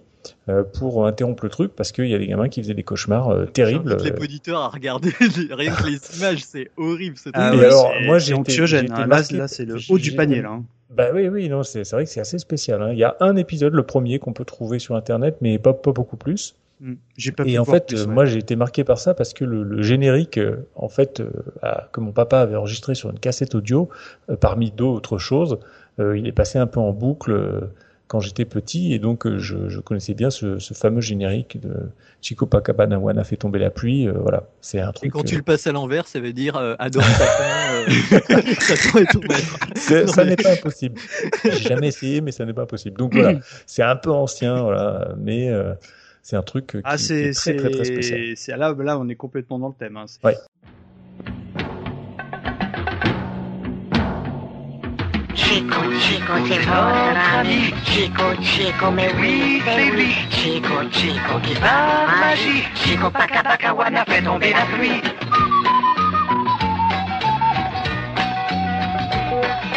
Chico adore faire des plaisanteries quand il est là sortez votre parapluie, car madre mia, olé, olé, hasta la vista. Et on y tombera jusqu'à mañana. Chico, chico, c'est votre ami. Chico, chico, mais oui, c'est oui. Chico, chico, qui parle magie. Chico, paca, paca, wana, fait tomber la pluie. Et enfin, donc, j'aimerais terminer par un truc que je, je me souvenais peu. C'est mon ami Dave Pakoun qui me l'a suggéré, c'est la vie des bottes. Alors, est-ce que ah vous vous rappelez de ah la vie des bottes Et parce que, alors, je vous fais rapidement le pitch. En gros, la vie des bottes, c'est une émission où tu as une sitcom où euh, c'est la vie de, de robots dans un futur lointain, mais qui est et qui, se veut comique, ça, ça l'est. Hein, on va, je vais un peu en parler parce que moi je connaissais pas, donc je, enfin je m'en souvenais pas, mais je, je, les ai revus pour le pour l'émission, enfin pour l'occasion. Et en gros, c'est une famille. Donc il y a le dans cette maison, tu as le père, la mère, les deux enfants, donc le, frère et la sœur, et, et, les, je crois que c'est les parents du père qui vivent dans la baraque, qui sont donc euh, des humanoïdes, hein, mais qui ont un visage figé. Et je trouve que ça, ça pose une anxiété euh, assez atroce parce que euh, tu sais, ça fait un peu le le Bomber X du pauvre Non, ça fait non non non non parce que c'est des c'est des comédiens qui sont dans dans ces costumes. Enfin, ça fait un peu plastique mou. Ouais voilà, je sais pas, il y a un truc qui est, extrêmement dérangeant voire malsain. C'est marrant parce que je suis intimement persuadé que c'était pas le but du tout de cette série mais quand tu le regardes, déjà, c'est complètement barré. souvent, tu as des, espèces de, tu sais, des chaussettes où tu, tu, mets deux yeux et tu les fais parler, qui sortent mhm. pour vanner la famille toutes les 20 secondes. Donc, dès qu'ils disent, oh, je vais faire un truc à la décharge, ah, tu vas à la décharge, t'as qu'à y rester. tu vois, t'es des trucs comme ça. oh, tu fais, bien, oui. Ah, je le tiens bien. Bah oui, mais c'est pas toi à l'époque qui faisait les voix, non? Peut-être, ouais. C'est pas un truc qui est passé, euh, qui a été diffusé après, juste après le village dans les nuages? Ah, c'est pas impossible. Hein. Je me souviens bien du, générique, mais dans, dans, le sujet, vraiment marionnettes qui te mettent mal à l'aise. Mais c'est pas une. C'est pas, des marionnettes, c'est pas des acteurs non, avec des visages en plastique. Ouais, mais ça marche pas du tout parce que le, zéro expression, c'est bizarre. Bon après pour l'international, c'est pratique parce que il euh, y a pas la synchro labiale et tout quoi, tu vois. Mais c'est pas une production de, c'est pas Chalopin qui a fait ça, non? Ah oui, bah si, euh, Chalopin, oui, bah c'est même assez curieux parce que bon bah Chalopin, tu penses tout de suite à du inspecteur gadget, Ulysse 31, et non non non, il y a la tête du projet euh, La vie des bottes, dont je vous invite évidemment à jeter un œil parce que je crois que c'est ça pour des questions de droit, ça n'a jamais été réédité en DVD. Bon, c'est pas plus mal. De là, les acheteurs DVD, on va dire pour la blague, c'est bien d'en voir un. J'en ai vu deux, ça m'a suffi pour mon. Ouais, dire. C'est vrai que moi, je, je me rappelais pas de, de ce truc-là, mais quand j'avais tapé la vie des bottes en recherchant, euh, quand j'ai vu les images, tout de suite, je me suis dit ah oui, si ça j'ai vu, je me rappelle. Ah bah. Et j'avais pas aimé quoi. Enfin, Ouais, et d'ailleurs, euh, ça a été. des gamins qui aimaient ça. hein. Non, et d'ailleurs, ça a été cité parce qu'on a euh, Ah. notre auditeur Dominique qui, est pareil, aimait pas du tout, et euh, mon ami Looping, tu vois, que, que ça, que ça a profondément marqué. d'accord. Bon, c'était vraiment un truc raté. Bah, l'effet était vraiment loupé pour le coup parce que ça se voulait drôle, l'humour est pas terrible.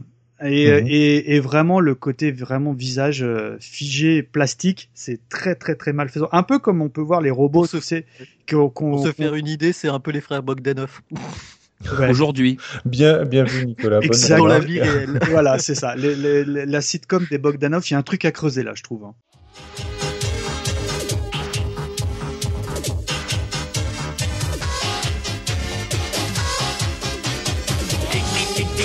Les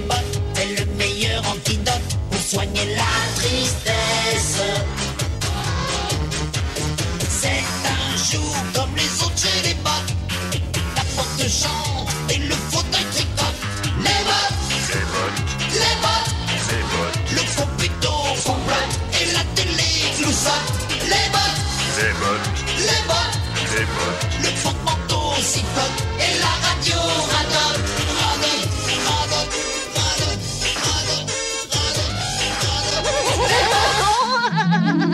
Laissons de côté donc ces, ces angoisses visuelles et passons plutôt euh, à une angoisse euh, plus plus lourde finalement, je dirais. C'est vraiment l'angoisse euh, thématique, c'est-à-dire que l'œuvre en elle-même entière est angoissante. Alors, Mikado Twix, qu'est-ce que tu peux nous dire là-dessus Euh, C'était pas mon choix, mais vous me l'avez suggéré. On a retenu Scooby-Doo. Je suis assez partagé parce que la thématique était l'épouvante, parce Oui. que bah il y avait toujours des, des faits, euh, on va dire euh, extraordinaires ou euh, pa- paranormaux. Et en étant enfant, on attendait toujours le, le dénouement où il enlevait le, le masque. Le masque. Ah, ouais, c'était le, le, le, le directeur du musée, enfin, tu vois, les trucs comme ça. Oh non, c'était plutôt le concierge. hein. Ouais, voilà, ou ah bah c'était l'assistante, enfin peu importe. Mais il y avait toujours ce dénouement. Euh, Et je reconnais que moi, c'était pas du tout un choix que j'avais fait. En revanche, je reconnais que moi, euh, le générique, tout ça, le côté épouvante, quand j'étais tout petit, parce que euh, Scooby-Doo, ça a 45 ans, hein, c'est très très vieux, hein. c'est limite une institution, ça me faisait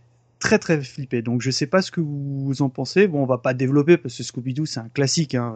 Heureusement qu'il y avait pense- ce, ce dénouement parce que ça me faisait, moi perso, ça me faisait. euh, qu'est-ce que tu en penses de Scooby-Doo? Je pense que c'est intéressant vraiment pour la thématique. Moi, je dis, ça m'a pas non plus fait euh, particulièrement flipper. Je trouvais ça intéressant euh, pour savoir qu'est-ce qu'ils allaient bien encore trouver parce que c'est un peu comme euh, c'est pour moi c'est un peu comme Colombo. Genre c'est le truc où c'est toujours mais exactement la même ficelle. Tous les Mhm. épisodes sont identiques. En fouillant bien, on trouve toujours assez facilement qui va être euh, qui va être derrière le masque. Mais voilà, je trouvais que c'était intéressant dans cette partie-là parce que voilà, il n'y a pas beaucoup de séries qui ont pour mission de ne faire que du euh, que des monstres, que de l'épouvante, que, que voilà, même si c'est de l'épouvante drôle.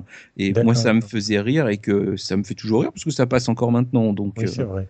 Bah alors pour moi, Scooby-Doo, euh, effectivement, c'est ce qui est amusant, c'est qu'il y a vraiment un fond épouvante, c'est-à-dire que ça prend les codes de la maison hantée, du fantôme, du monstre, machin. Mais je trouve que c'est tout de suite désamorcé en fait.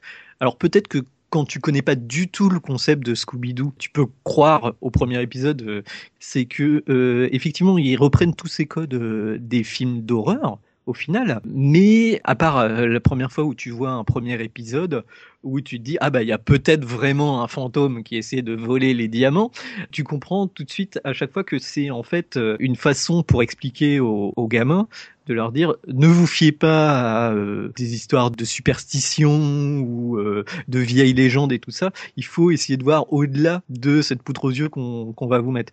Et du coup, euh, je pense qu'il y y a le côté un peu, euh, voilà, même si ça fait peur, on réfléchit deux secondes et on se rend compte Oui, que voilà, on va attraper le exister, fantôme quoi. avec un fil- filet. De toute façon, ça n'existe pas. Et c'est toujours la conclusion hein, des, Oui. C'est vrai. des épisodes, même s'ils arrivent quand même plus ou moins bien selon les épisodes à te faire croire que quand même à un moment donné, bah ouais, enfin, il crache du feu quand même le truc, donc ça doit vraiment être un dragon hein, ou quelque chose comme ça. C'est vrai que ce que tu racontes, c'est intéressant parce que hein dans tous les exemples bah, que tu donnes, avec notamment le fait de, cracher du feu, des choses comme ça, c'est vrai qu'à chaque fois à la, à la fin, ils, expliquent comment ils faisaient la voix, mmh. comment de ils rigolote en plus, flottaient sur l'eau. toutes les, les, les, astuces techniques et scientifiques. C'est marrant parce que, euh, enfin, Scooby-Doo, j'en parlais un petit peu, c'est une série qui perdure, qui existe encore aujourd'hui. Donc, Scrappy-Doo n'existe pas, on est d'accord. Hein. Ah putain. Bah, hein, mais euh, en revanche, euh, la, enfin, je sais pas si c'est la, non, la toute dernière, elle est, elle est épouvantable, le dessin est moche, mais celle qui passait avant, c'est une histoire qui court sur une saison. Donc, t'as un fil ah. conducteur, enfin un fil rouge et des mini-histoires à chaque épisode. Mm. Et là, en revanche, euh, contrairement à la série euh, où tu sais, euh, t'attendais le dénouement de par le, le, le masque enlevé, là c'est on est plus entre guillemets, hein, on parle de Scooby-Doo, mais dans le premier degré, où c'est vraiment de l'épouvante avec du paranormal. Ça marche bien, ça renouvelle le genre, mais euh, le truc qui était second degré dans la série originale les plus, est devenu vraiment premier degré dans, dans les séries d'aujourd'hui. Moi, ça dépend. J'avais pas repéré que ça, parce qu'il y en a quand même certaines où justement j'ai trouvé qu'on mettait du deuxième degré sur le deuxième degré, où on mettait euh, où Fred a un rôle d'un seul coup vachement ridicule, euh, où il a toujours ah bah oui je vais faire mon je vais faire mon piège. Je vais faire mon plan, ouais. Je vais faire mon plan, machin, ouais, c'est ça. Et donc il y a, y a ce côté, je trouve, deuxième degré, et on voit aussi l'évolution, euh, l'évolution dans les, les scénarios, c'est qu'on met en avant euh, une idylle euh, plus ou moins consommée entre Vera et Samy, donc ça sort un peu du cadre à ce niveau-là. Scooby-Doo, où es-tu? Nous avons besoin de toi.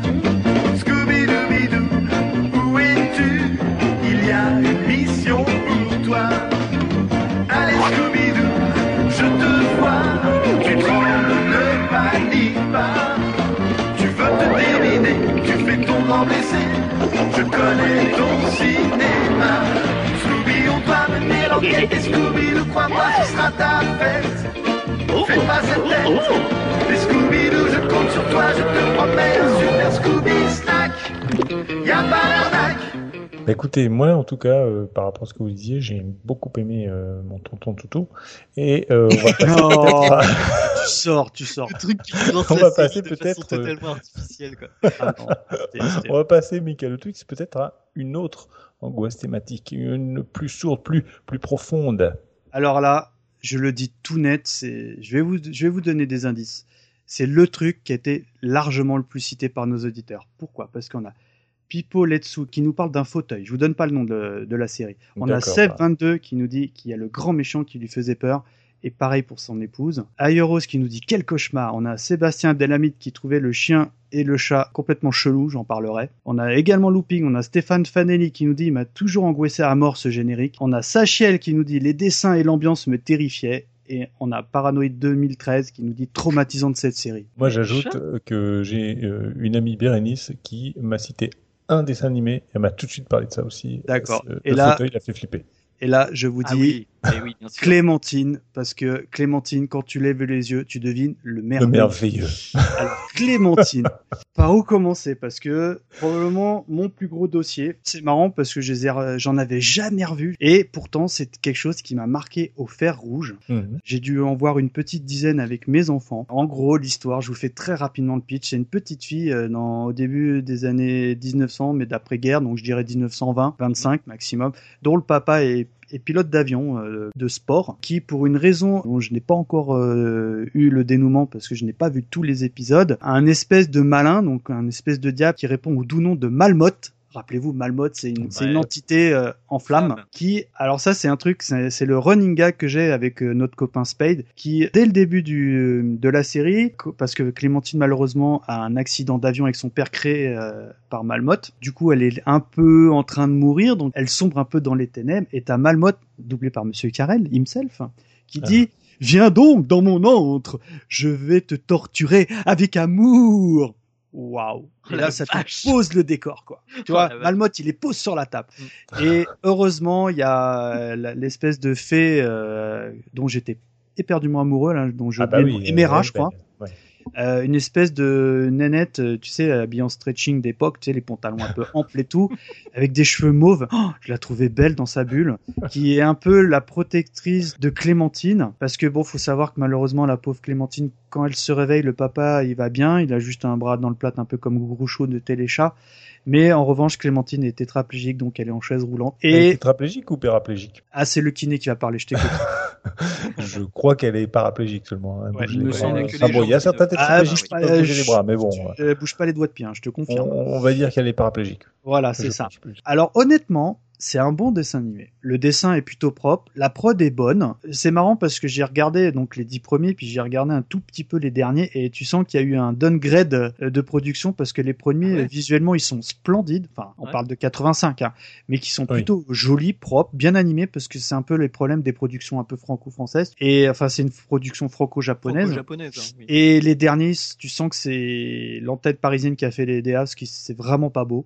Mais pour euh, évidemment rester sur le sujet, c'est à moi c'est un dessin animé qui m'a traumatisé quand j'étais. Malmotte, il me faisait peur. Et le truc qui me faisait encore plus peur, bah, c'était les méchants qui essayaient à tout prix, de par tous les moyens, de tuer Clémentine pour le compte de Malmotte, qui sont un peu les sbires, et qui, euh, quand échouaient, se retrouvaient dans l'antre de Malmotte Ah oui. en grouillot. Tu sais, en je sais pas quoi, en grouillant. Ouais. Une espèce Ouais, de ils montre, étaient- euh, Ils avaient des formes plus ou moins humaines euh, au début. C'est Et ça. après, il les remettait dans des espèces Puis je crois de, que de- de après c'est transformations dégueulasses. oui. tu sais ça, tu sais c'est grouillant, tu sais ça, ça ça nage dans je sais pas quoi. Et c'est moi c'est le truc qui m'a vraiment marqué. Je sais pas si vous vous avez un ressenti par rapport à Clémentine. C'est un peu barré parce que Clémentine, tu sens qu'elle plane un petit peu parce que tu te dis oh, c'est bon, là ils lui ont fait une petite injection, morphine. elle avait trop mal aux jambes la petite hein, tu vois, elle, euh, elle souffrait trop hein, fallait lui faire quelque chose. Oh Mira, comment ça va? Oh Pinocchio, comment ça va? Oh qu'elles sont belles les fleurs. Et puis quand le truc il fait plus effet, elle a un peu chaud à la tête et elle voit Malmotte quoi, tu vois.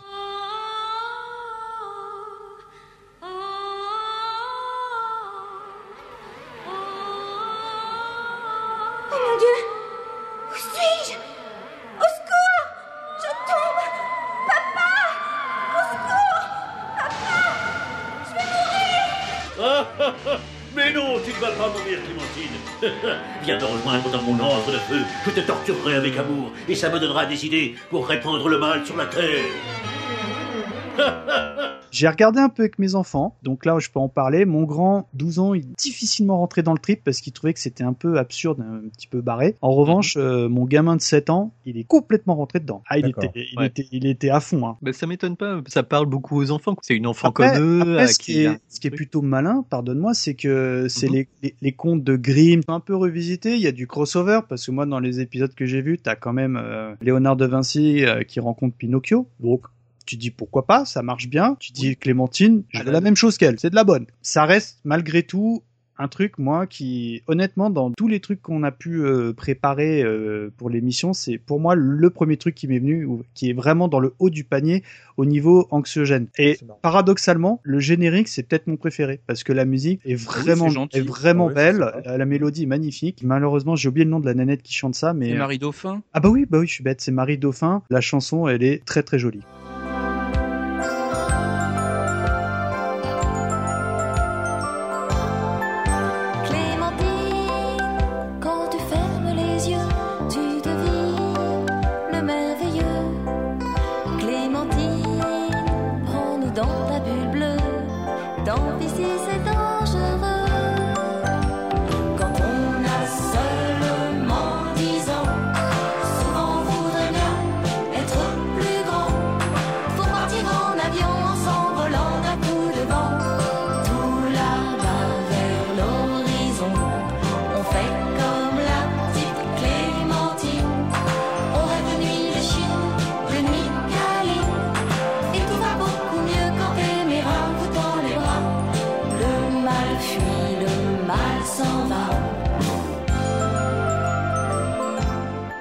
Et moi, tu sais ce qui est le plus flippant sur Clémentine C'est que la gamine, elle habite à Vélizy. Non, elle, habite- elle habite à Villa Couplet. Ah oui, Ouais, ouais, c'est ça, Vélizy, les villas Ah sais. Et Et ça, c'est flippant, je veux dire. Bon, d'accord. Moi, je me Alors, bah, souviens écoute, que je le regardais, ce truc-là. Je l'ai pas Ouais, revu, euh, ouais. je l'ai pas, je l'ai pas du tout revu là pour rester sur les souvenirs. Et je me souviens que c'était vraiment un truc que je regardais beaucoup et j'aimais bien.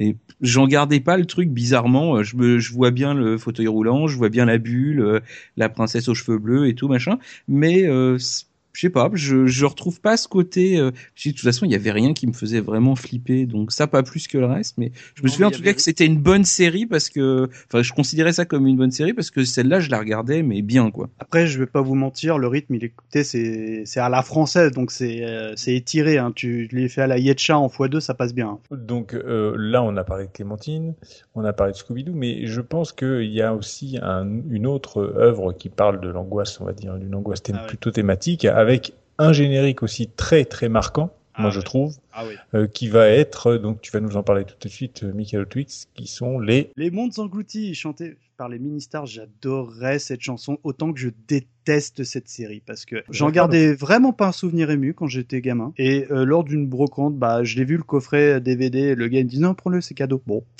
Et, et je me suis dit, bah, ça sera l'occasion de les voir un jour, parce que j'étais resté sur une, vraiment une pas bonne impression, vraiment un truc qui me mettait mal à l'aise, vraiment c'est le thème.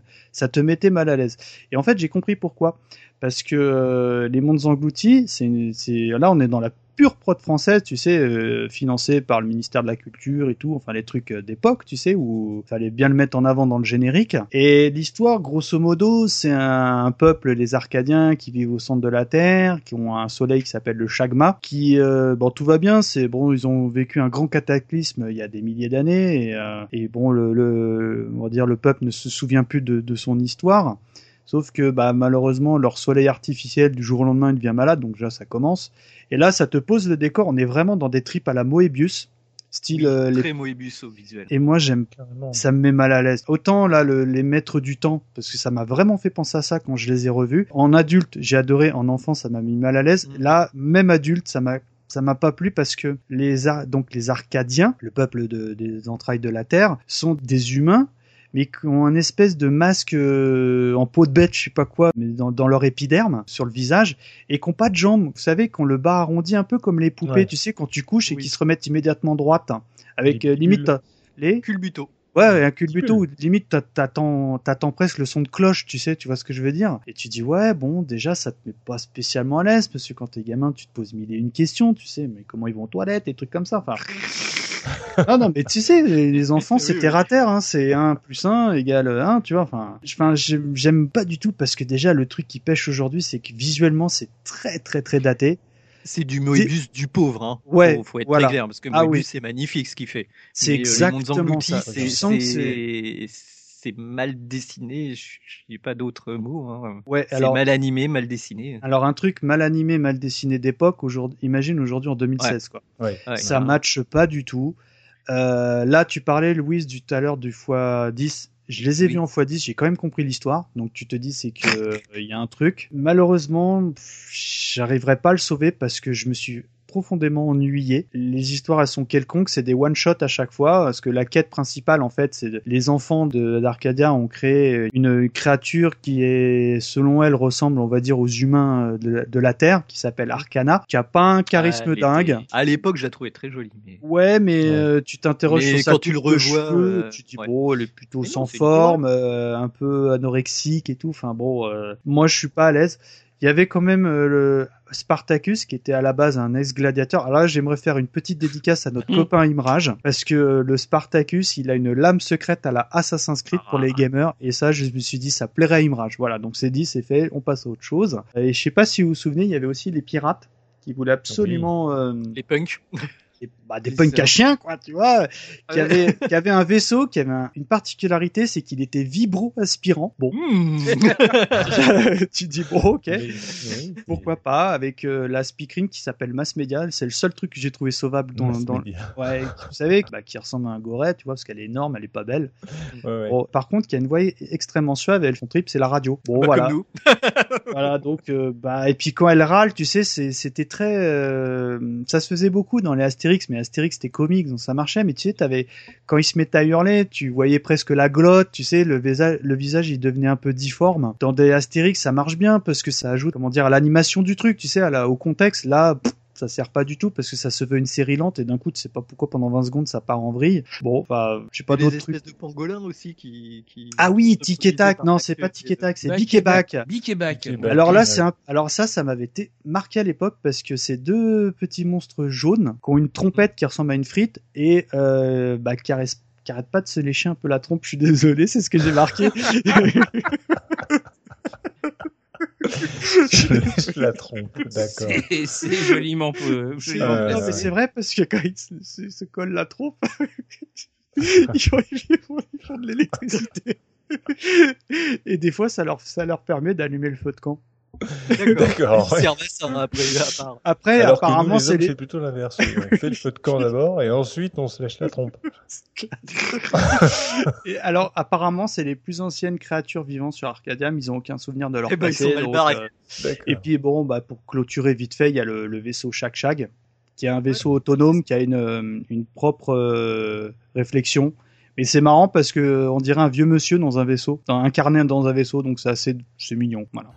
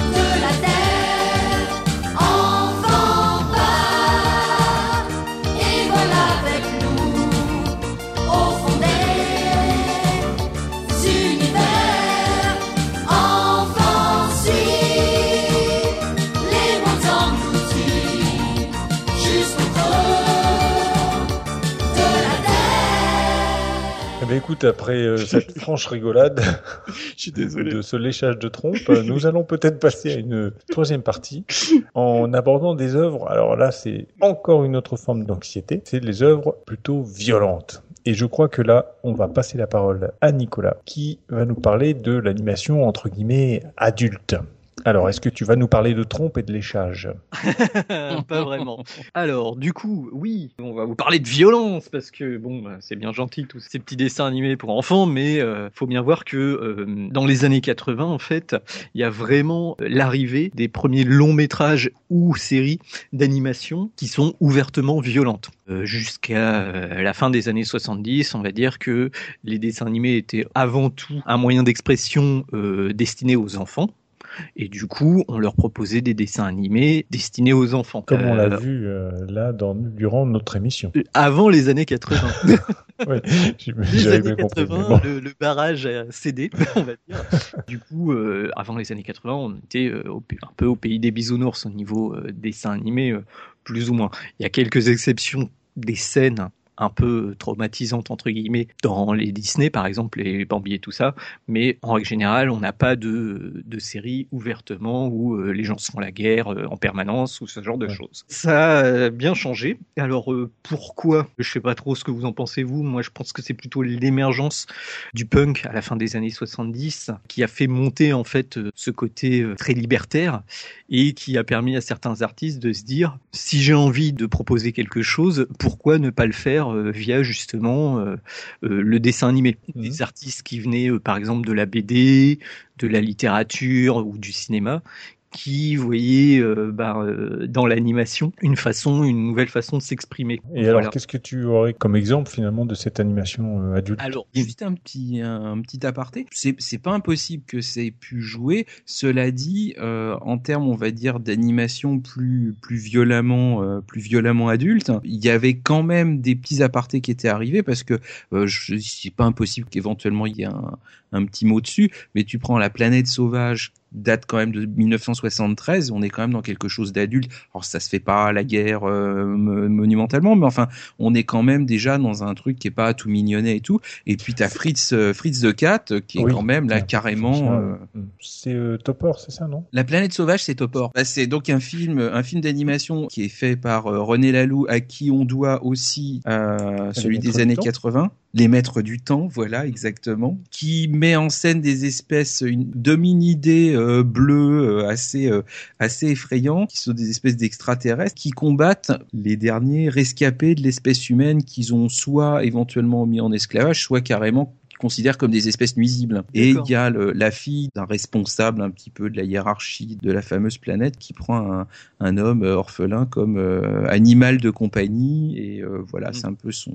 justement, ces œuvres-là peuvent être justement euh, les, les, premiers avant-gardistes. Voilà, un peu avant-gardiste, tout à fait, oui, oui. Je pense que ça a allumé un petit peu euh, le, feu. Euh, le feu, ouais, tout à fait, comme Johnny. Ça, ça a permis de montrer que c'était, on va dire, techniquement faisable, que ça pouvait se diffuser. Et je pense que ça, voilà, ça a permis de, de peut-être, voilà, ouvert la voie et susciter des vocations. D'accord. Alors Nicolas, on t'écoute pour. Alors pour moi, une des œuvres fondatrices de tout ça, c'est Métal Hurlant. Alors Métal Hurlant, pour resituer un peu à l'époque, à la base c'est un magazine, un magazine de bande dessinée qui a commencé au milieu des années 70, en 75, et qui a pour euh, père fondateur, euh, qui sont appelés eux-mêmes les humanoïdes ascensiers, mais entre autres, euh, t'as Moebius et Drouillet, qui sont euh, deux, bah, Moebius, on en a parlé tout à l'heure, et Drouillet qui faisait de la science-fiction, en fait, carrément, en BD, et qui, dès 80, à partir de, de cette base de magazine où toutes les semaines, enfin tous les mois, pardon, il y avait des, des histoires de science-fiction,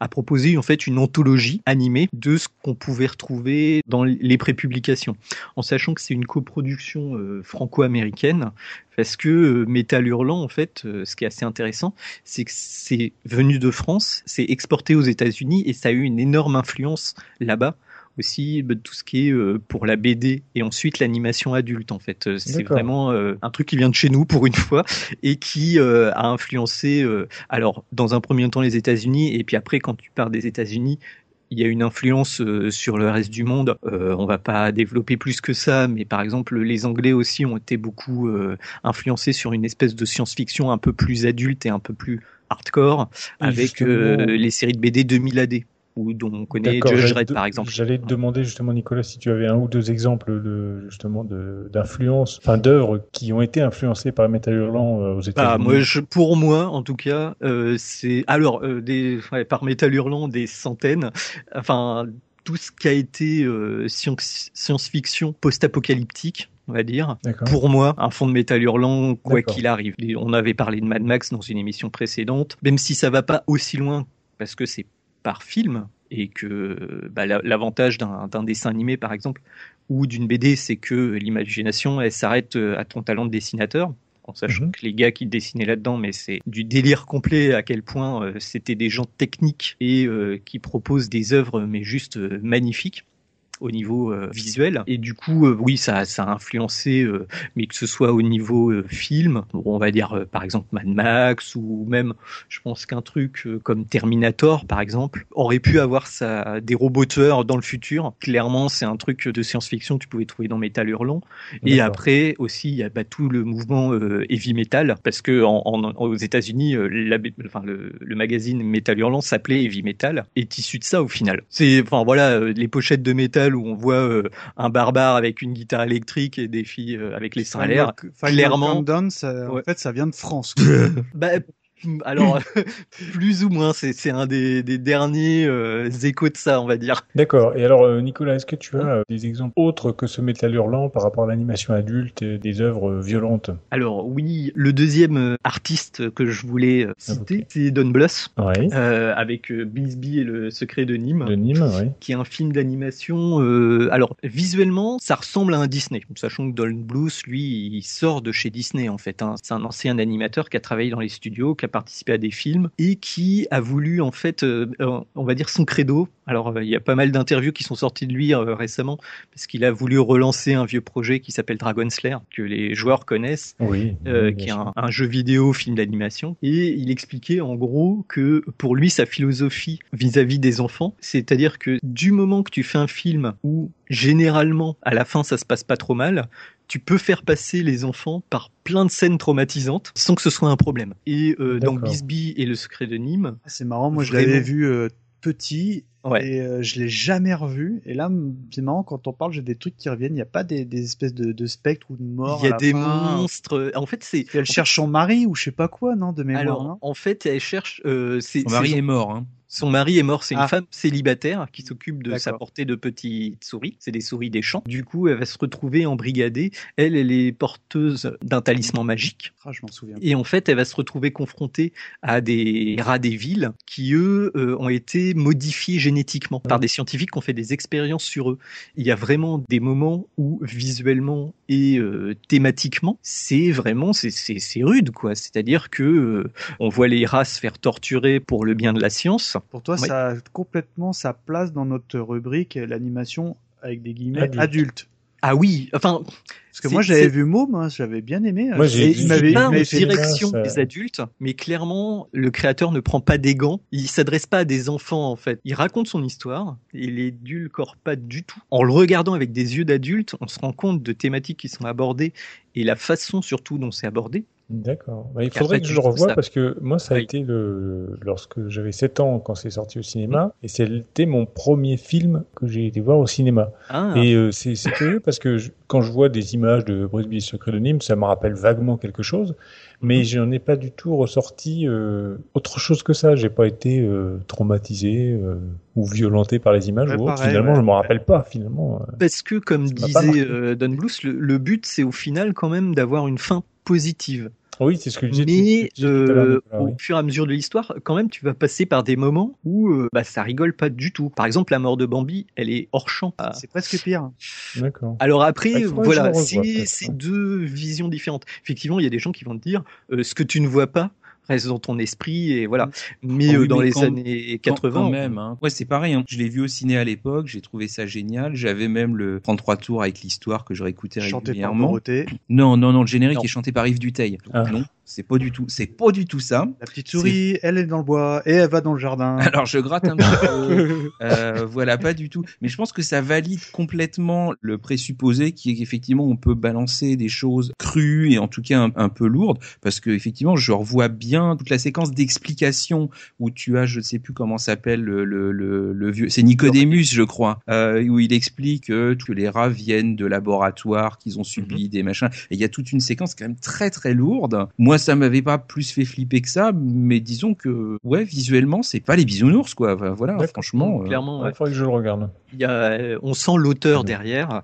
Et euh, on sent aussi, euh, enfin pour moi, les années 80, où euh, effectivement jusqu'ici, même, même, euh, alors on va faire un parallèle un peu peut-être osé, mais même avec les films d'horreur, euh, ce que ce que tu disais, euh, Mikado, on montre pas donc c'est pire. C'est un truc qui se faisait beaucoup avec les films euh, d'angoisse ou d'horreur à l'époque, et les années 80 ont amené clairement du gore frontal à l'écran. C'est-à-dire que euh, un type se faisait couper la tête, c'est pas euh, la machette qui se lève et puis euh, fin. C'est-à-dire qu'on voyait le type se faire couper la tête.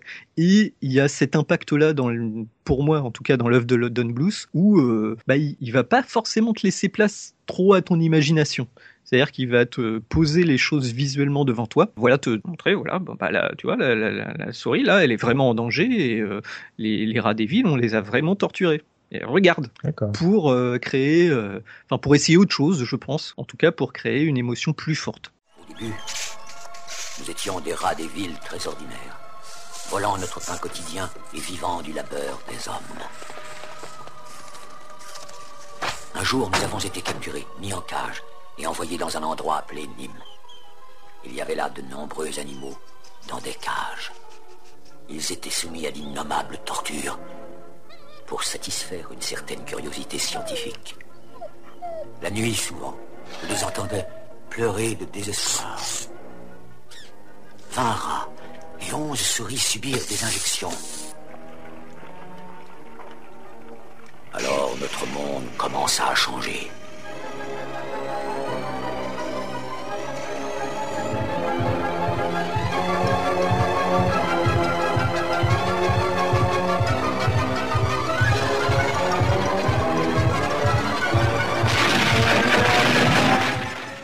Et alors après, en dehors de ce mm. Brisby, le secret de Nîmes euh, et des Métal Hurlants, euh, est-ce qu'il y a encore d'autres euh, animations adultes qui arrivent dans les années 80 ou alors il faut attendre plus tard? Il y en a beaucoup. Alors j'ai un peu dépassé sur la deuxième partie, mais clairement, quand je pense à film d'animation violent dans les années 80, c'est Akira. Ah. Alors je sais pas si vous êtes pris la même claque que moi sur Akira ah à l'époque. Ah Alors comme c'est fin des années 80, on arrive un peu plus à un moment où on était ado. 88-89. Akira, en gros, euh, pour résumer pour les gens qui l'ont pas encore vu, mais il faut vraiment voir ce film d'animation. Ah, oui, Moi, j'ai pris une claque visuelle et j'ai pris une claque sonore aussi, hein, parce que l'OST est exceptionnel. Tout à fait. Et donc, c'est l'adaptation d'un manga hein, euh, éponyme. Euh, et de Katsuhiro Otomo, qui a un style visuel qui est très particulier ça reste du manga, mais il y a un visuel un peu européen, je trouve. Dans le dessin d'auto. c'est pas des grands yeux pleins d'étoiles comme dans Candy. le doublage de mémoire était pas très bon ah non, non, il est excellent. Enfin, moi, j'adore le doublage français. Ah, je me souviens vu qu'en sous-titré, moi.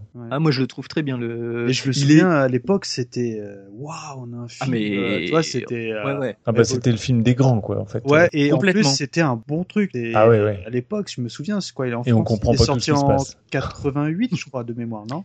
Ouais, moi, je l'ai vu en salle en 88, 89. moi, je me souviens de la sortie du truc. C'était un mmh. événement.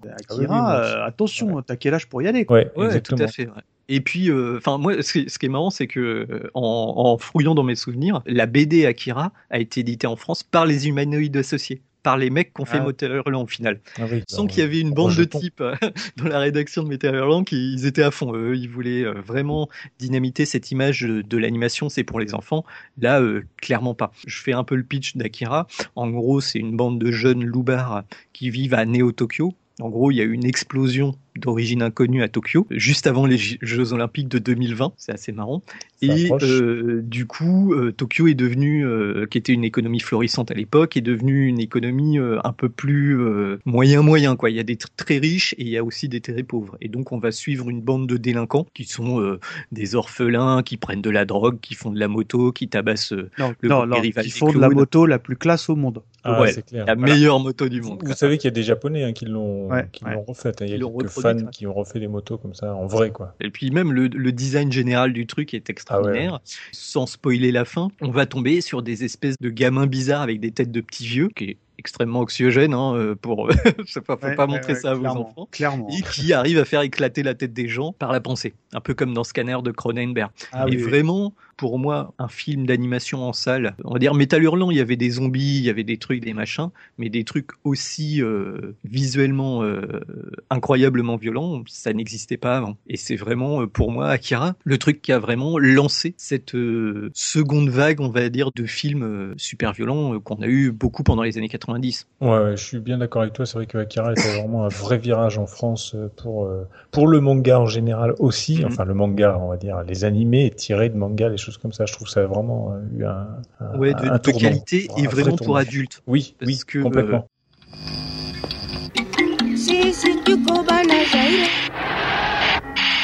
De nombreux hommes et femmes qui ont perdu leur emploi à la suite des réformes sociales promulguées par l'ancien Premier ministre créent des émeutes un peu partout. Les leaders des partis de l'opposition ont décidé de ne pas assister à la réunion du Conseil de médiation et ont lancé au contraire le mot d'ordre d'une grève générale. En conséquence, il semble certain que la grève commencera comme prévu. Alors, qu'est-ce que ça sera? Des en fait, trois, s'il vous plaît. Voyons, on a coincé ces clowns près de la voie express numéro 5. Eh, tu m'as fait peur, va plus doucement, mon vieux. C'est parce que t'as pas la conscience nette que tu flippes T'as qu'à vendre des consommations normales de temps en temps. Eh, toi, t'as qu'à consommer C'est pas un nightclub ici. Eh, et boire ta pisse de chien Double rotor céramique. Deux roues motrices. Putain cet engin a même l'ABS et un système électronique. Super 12 000 tours minute Envie de la conduire, Tetsuo? Bon, allons-y.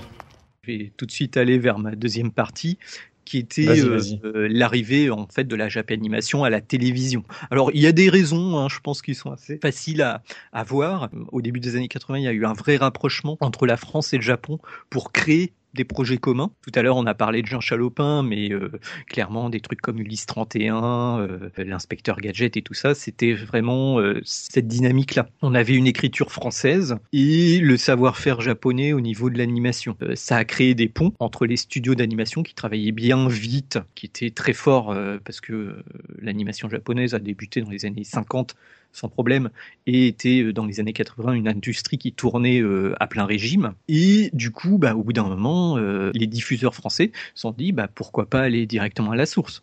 Prendre des œuvres japonaises, les traduire, les amener en France. Ça coûte pas cher parce qu'elles sont déjà amorties sur le pays d'origine. C'est vendu au kilo. et puis c'est alors ça c'est je pense que c'est venu dans un deuxième temps. La première vague, pour moi, c'est Candy Goldorak, mhm. dans deux styles différents, hein, les dessins animés pour filles, les dessins animés pour garçons. Mais Goldorak, c'est vraiment la première euh, série, à mon sens, de dessins animés où c'est des conflits tout le temps. Non, je connais sais pas, si non, désolé, je vois du cadeau. tu veux en venir où avec la violence visuelle, du coup?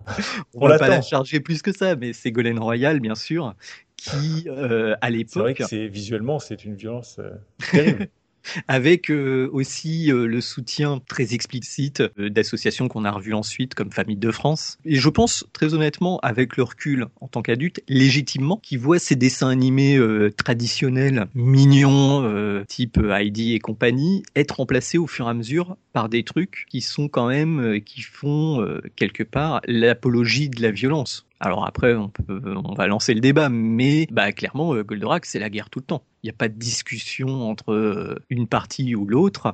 On est vraiment sur une série. Oui, c'est un conflit, oui. De conflits. Et dont on ne sort pas autrement qu'en éliminant l'adversaire. À l'époque, moi, ça me choquait pas. Mais euh, avec le recul, des adultes euh, qui voient ça, des psychologues, des trucs comme ça, peuvent s'inquiéter. Je vous présente Madame Ségolène Royal, qui est députée des Deux-Sèvres.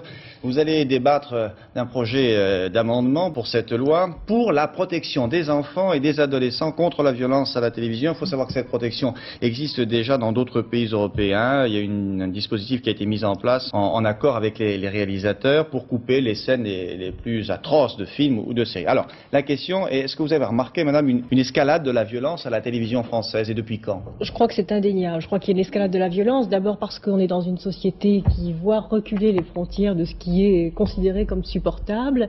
C'est bien sûr toujours difficile à mesurer, mais vous savez, un hebdomadaire a récemment mesuré justement cette augmentation de la violence à la télévision, et en une semaine, on a pu voir 15 mmh. viols, dont deux viols d'enfants, 27 scènes de torture, 13 tentatives de strangulation, 8, 8 suicides et plus de 600 meurtres. Toute chaîne et tout programme confondu? Toute chaîne et tout programme confondu, étant à noter d'ailleurs que les chaînes euh, publiques euh, bon, entre moins dans cette logique de violence. Je crois que c'est quelque chose qui est à noter. Alors bien sûr, euh, bon, je n'ai pas une tête de mère la pudeur. Je suis vraiment euh, foncièrement hostile à la censure ou à l'idée de rétablir un ordre moral. Mais écoutez, je, je crois que trop c'est trop. Je pense que beaucoup de personnes pensent comme moi et n'osent pas le dire de peur de se ridiculiser. Je l'ai pas pris comme quelque chose euh, à, l'époque de révoltant, si si, de ah, violent, mais surtout sans intérêt. C'est pas, voilà, ça m'a pas choqué que ces trucs-là arrivent. Finalement, on était, euh, c'est arrivé tellement tôt que j'ai pas connu avant, d'une certaine manière, les premiers Goldorak. Je sais plus, c'était 78 ou quelque chose comme ça, ou 79. Oui, nous, on n'a pas vécu l'avant. Euh, voilà. Euh, On était enfant à l'époque. Donc, donc, en fait, moi, c'est des trucs. Quand tu parles d'Akira, moi, ça a vraiment été une révélation parce que quand c'est arrivé, je me suis, j'ai vu ça, je tiens, allez, jetons-y quand même un œil, et je me suis dit, enfin quelque chose de dense avec de la qualité, avec du mm. contenu et pas juste euh, je te marave la gueule. Parce que vraiment ce qui avait été fait avant, je sais, enfin voilà, j'ai pas participé à une quelconque manifeste, manifestation ségolénienne, ça ne me choquait pas, ça me barbait surtout. Je trouvais vraiment ça sans intérêt. Et là, d'un seul coup, on a franchi une étape avec Akira. Enfin, il y avait peut-être des choses avant, mais euh, quand c'est arrivé, c'était vraiment, voilà, on n'a pas eu. Ça a été une révélation parce que ça pouvait être violent, mais intelligent, avec de l'épaisseur, avec du contenu. Et c'est vraiment, ça a vraiment été quelque chose de neuf que ce qu'il y avait avant, euh, bof. Hein. Et clairement, alors après, on, va arriver sur la deuxième vague qui va enfoncer le clou, hein. comme tu disais tout à l'heure, les dessins animés achetés au kilomètre, traduits à la va-vite, euh, comme c'est pas permis. Euh, on va faire un, gros sac avec les Chevaliers Zodiac, Dragon Ball Z et Ken le Survivant. Alors là, vraiment, ça va enfoncer le clou parce que c'est vraiment des séries qui se basent un peu toutes sur le même principe. Une euh, figure maléfique très puissante. Hein, dans le Chevalier Zodiac, par exemple, c'est le Sanctuaire des chevaliers qui sont été qui ont été corrompus par le grand pop et qui veulent dominer la Terre. Dragon Ball Z, c'est pareil, c'est des extraterrestres qui débarquent, qui veulent tuer tout le monde, et Ken le survivant, c'est déjà l'apocalypse, et il y a un sauveur qui arrive. Et après, c'est typiquement aussi euh, issu de l'animation japonaise, c'est-à-dire que le conflit ne se résoudra que par l'élimination de l'un ou de l'autre. Précédemment, il n'est plus en danger, mais il ne retrouvera jamais la vue. Non Cet imbécile s'est crevé les yeux, vous vous attendiez à quoi? Nous, allons, au sanctuaire. Quelqu'un veut du poulet? Oui Nous, voilà, au sanctuaire. Et le grand peuple vous attend, mademoiselle Saori. Moi aussi, je vous attendais. Sérieux? Vieille fripouille, alors toujours aveugle? Oui. Non. Mais voici les douze maisons du zodiaque, chacune gardée par un chevalier d'or. Mais vous n'y arriverez jamais vivant. Oh. Maintenant. Oh, ma vie défile devant mes yeux. On va faire comme dans les cassettes vidéo bizarres de Pépé. Allez, ya. Allez, cochonne, je sais que t'aimes ça Et je n'ai aucun regret Oh Non, ton Altesse Ah non, trop tard, elle est morte Frappée dans la fleur de l'âge, et dans le nichon aussi. Que sommes-nous, pauvres mortels, face à la main cruelle du destin? Dors bien, mélange Repose en cette terre sacrée qui t'a vu naître et périr. Waouh, qu'est-ce que je parle bien? Eh, la gosse de riche est morte, profitons-en pour échapper à l'emprise de la fondation. Oui, faisons comme si on n'avait rien vu. C'est déjà fait. Non, un peu de respect.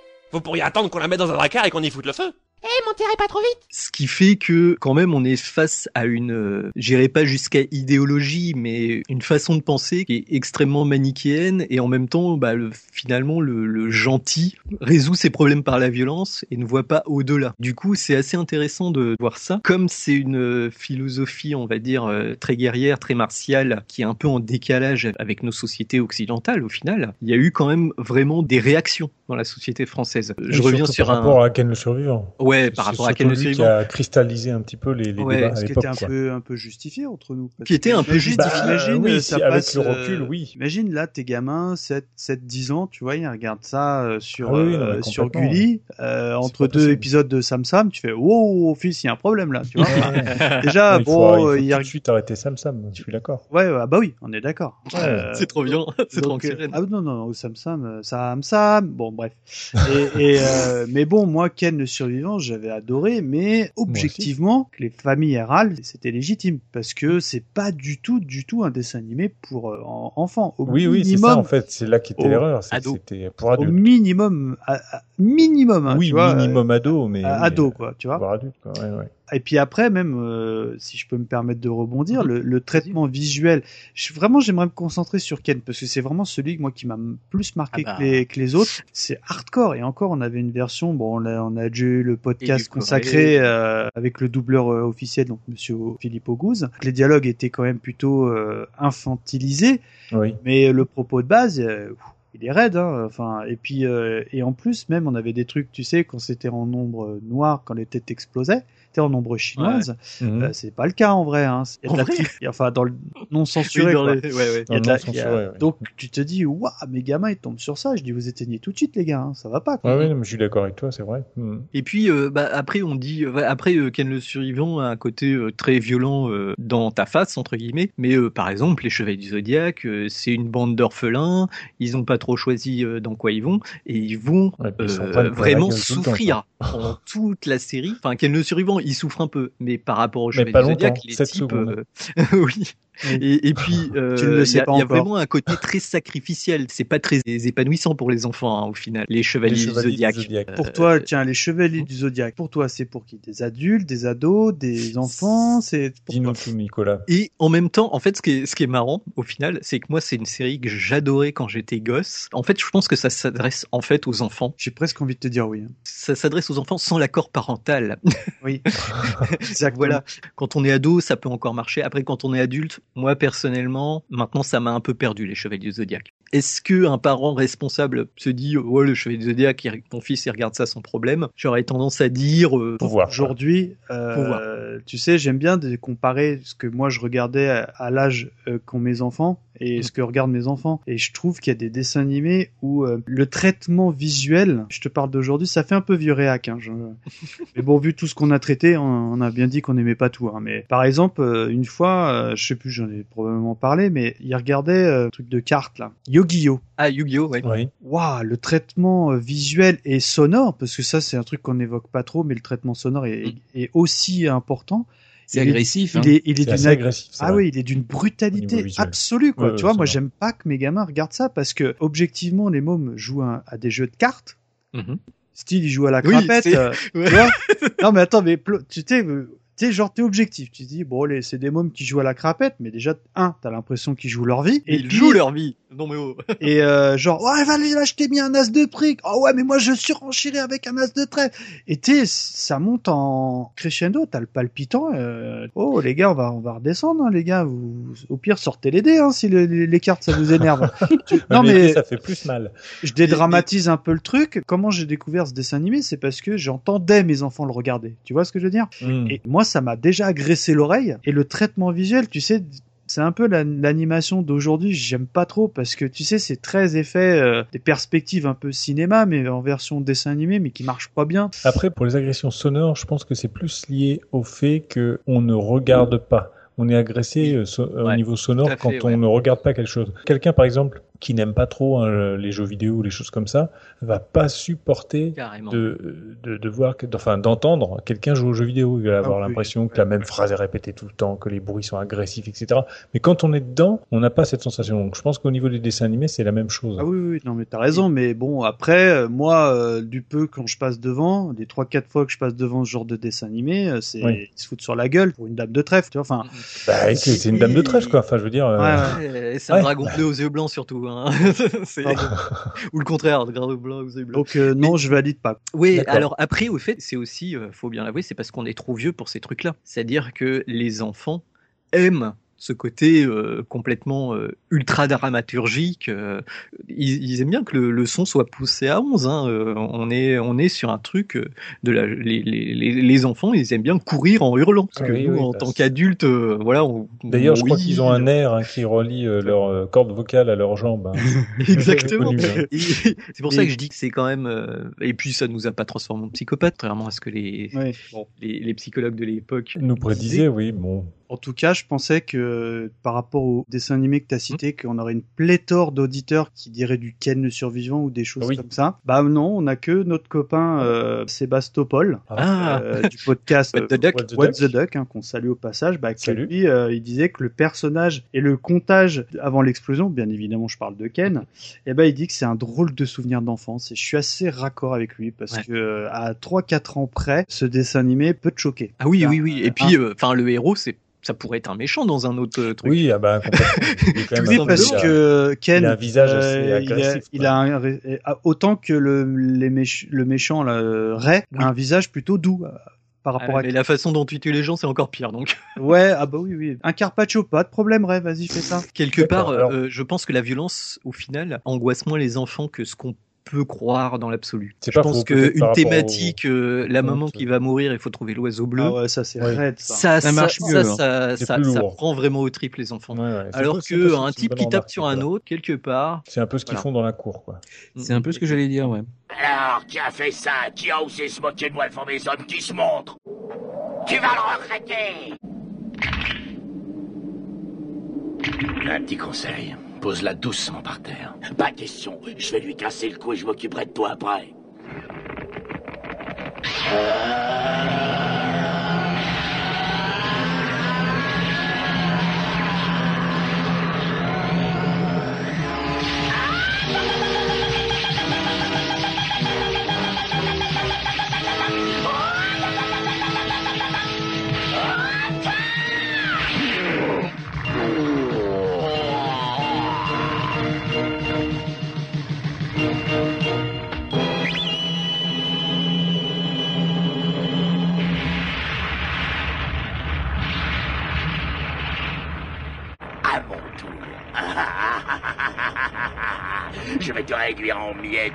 Tu ne le sais pas encore, mais tu es déjà mort.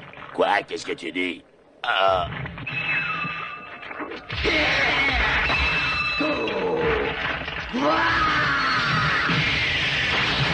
Merci donc Nico de nous avoir euh, apporté la conclusion de cette troisième et dernière partie sur les œuvres violentes. Nous allons nous quitter et j'espère que cette émission ne vous aura pas donné envie de prendre une corde, un pistolet ou de vous jeter sous le train.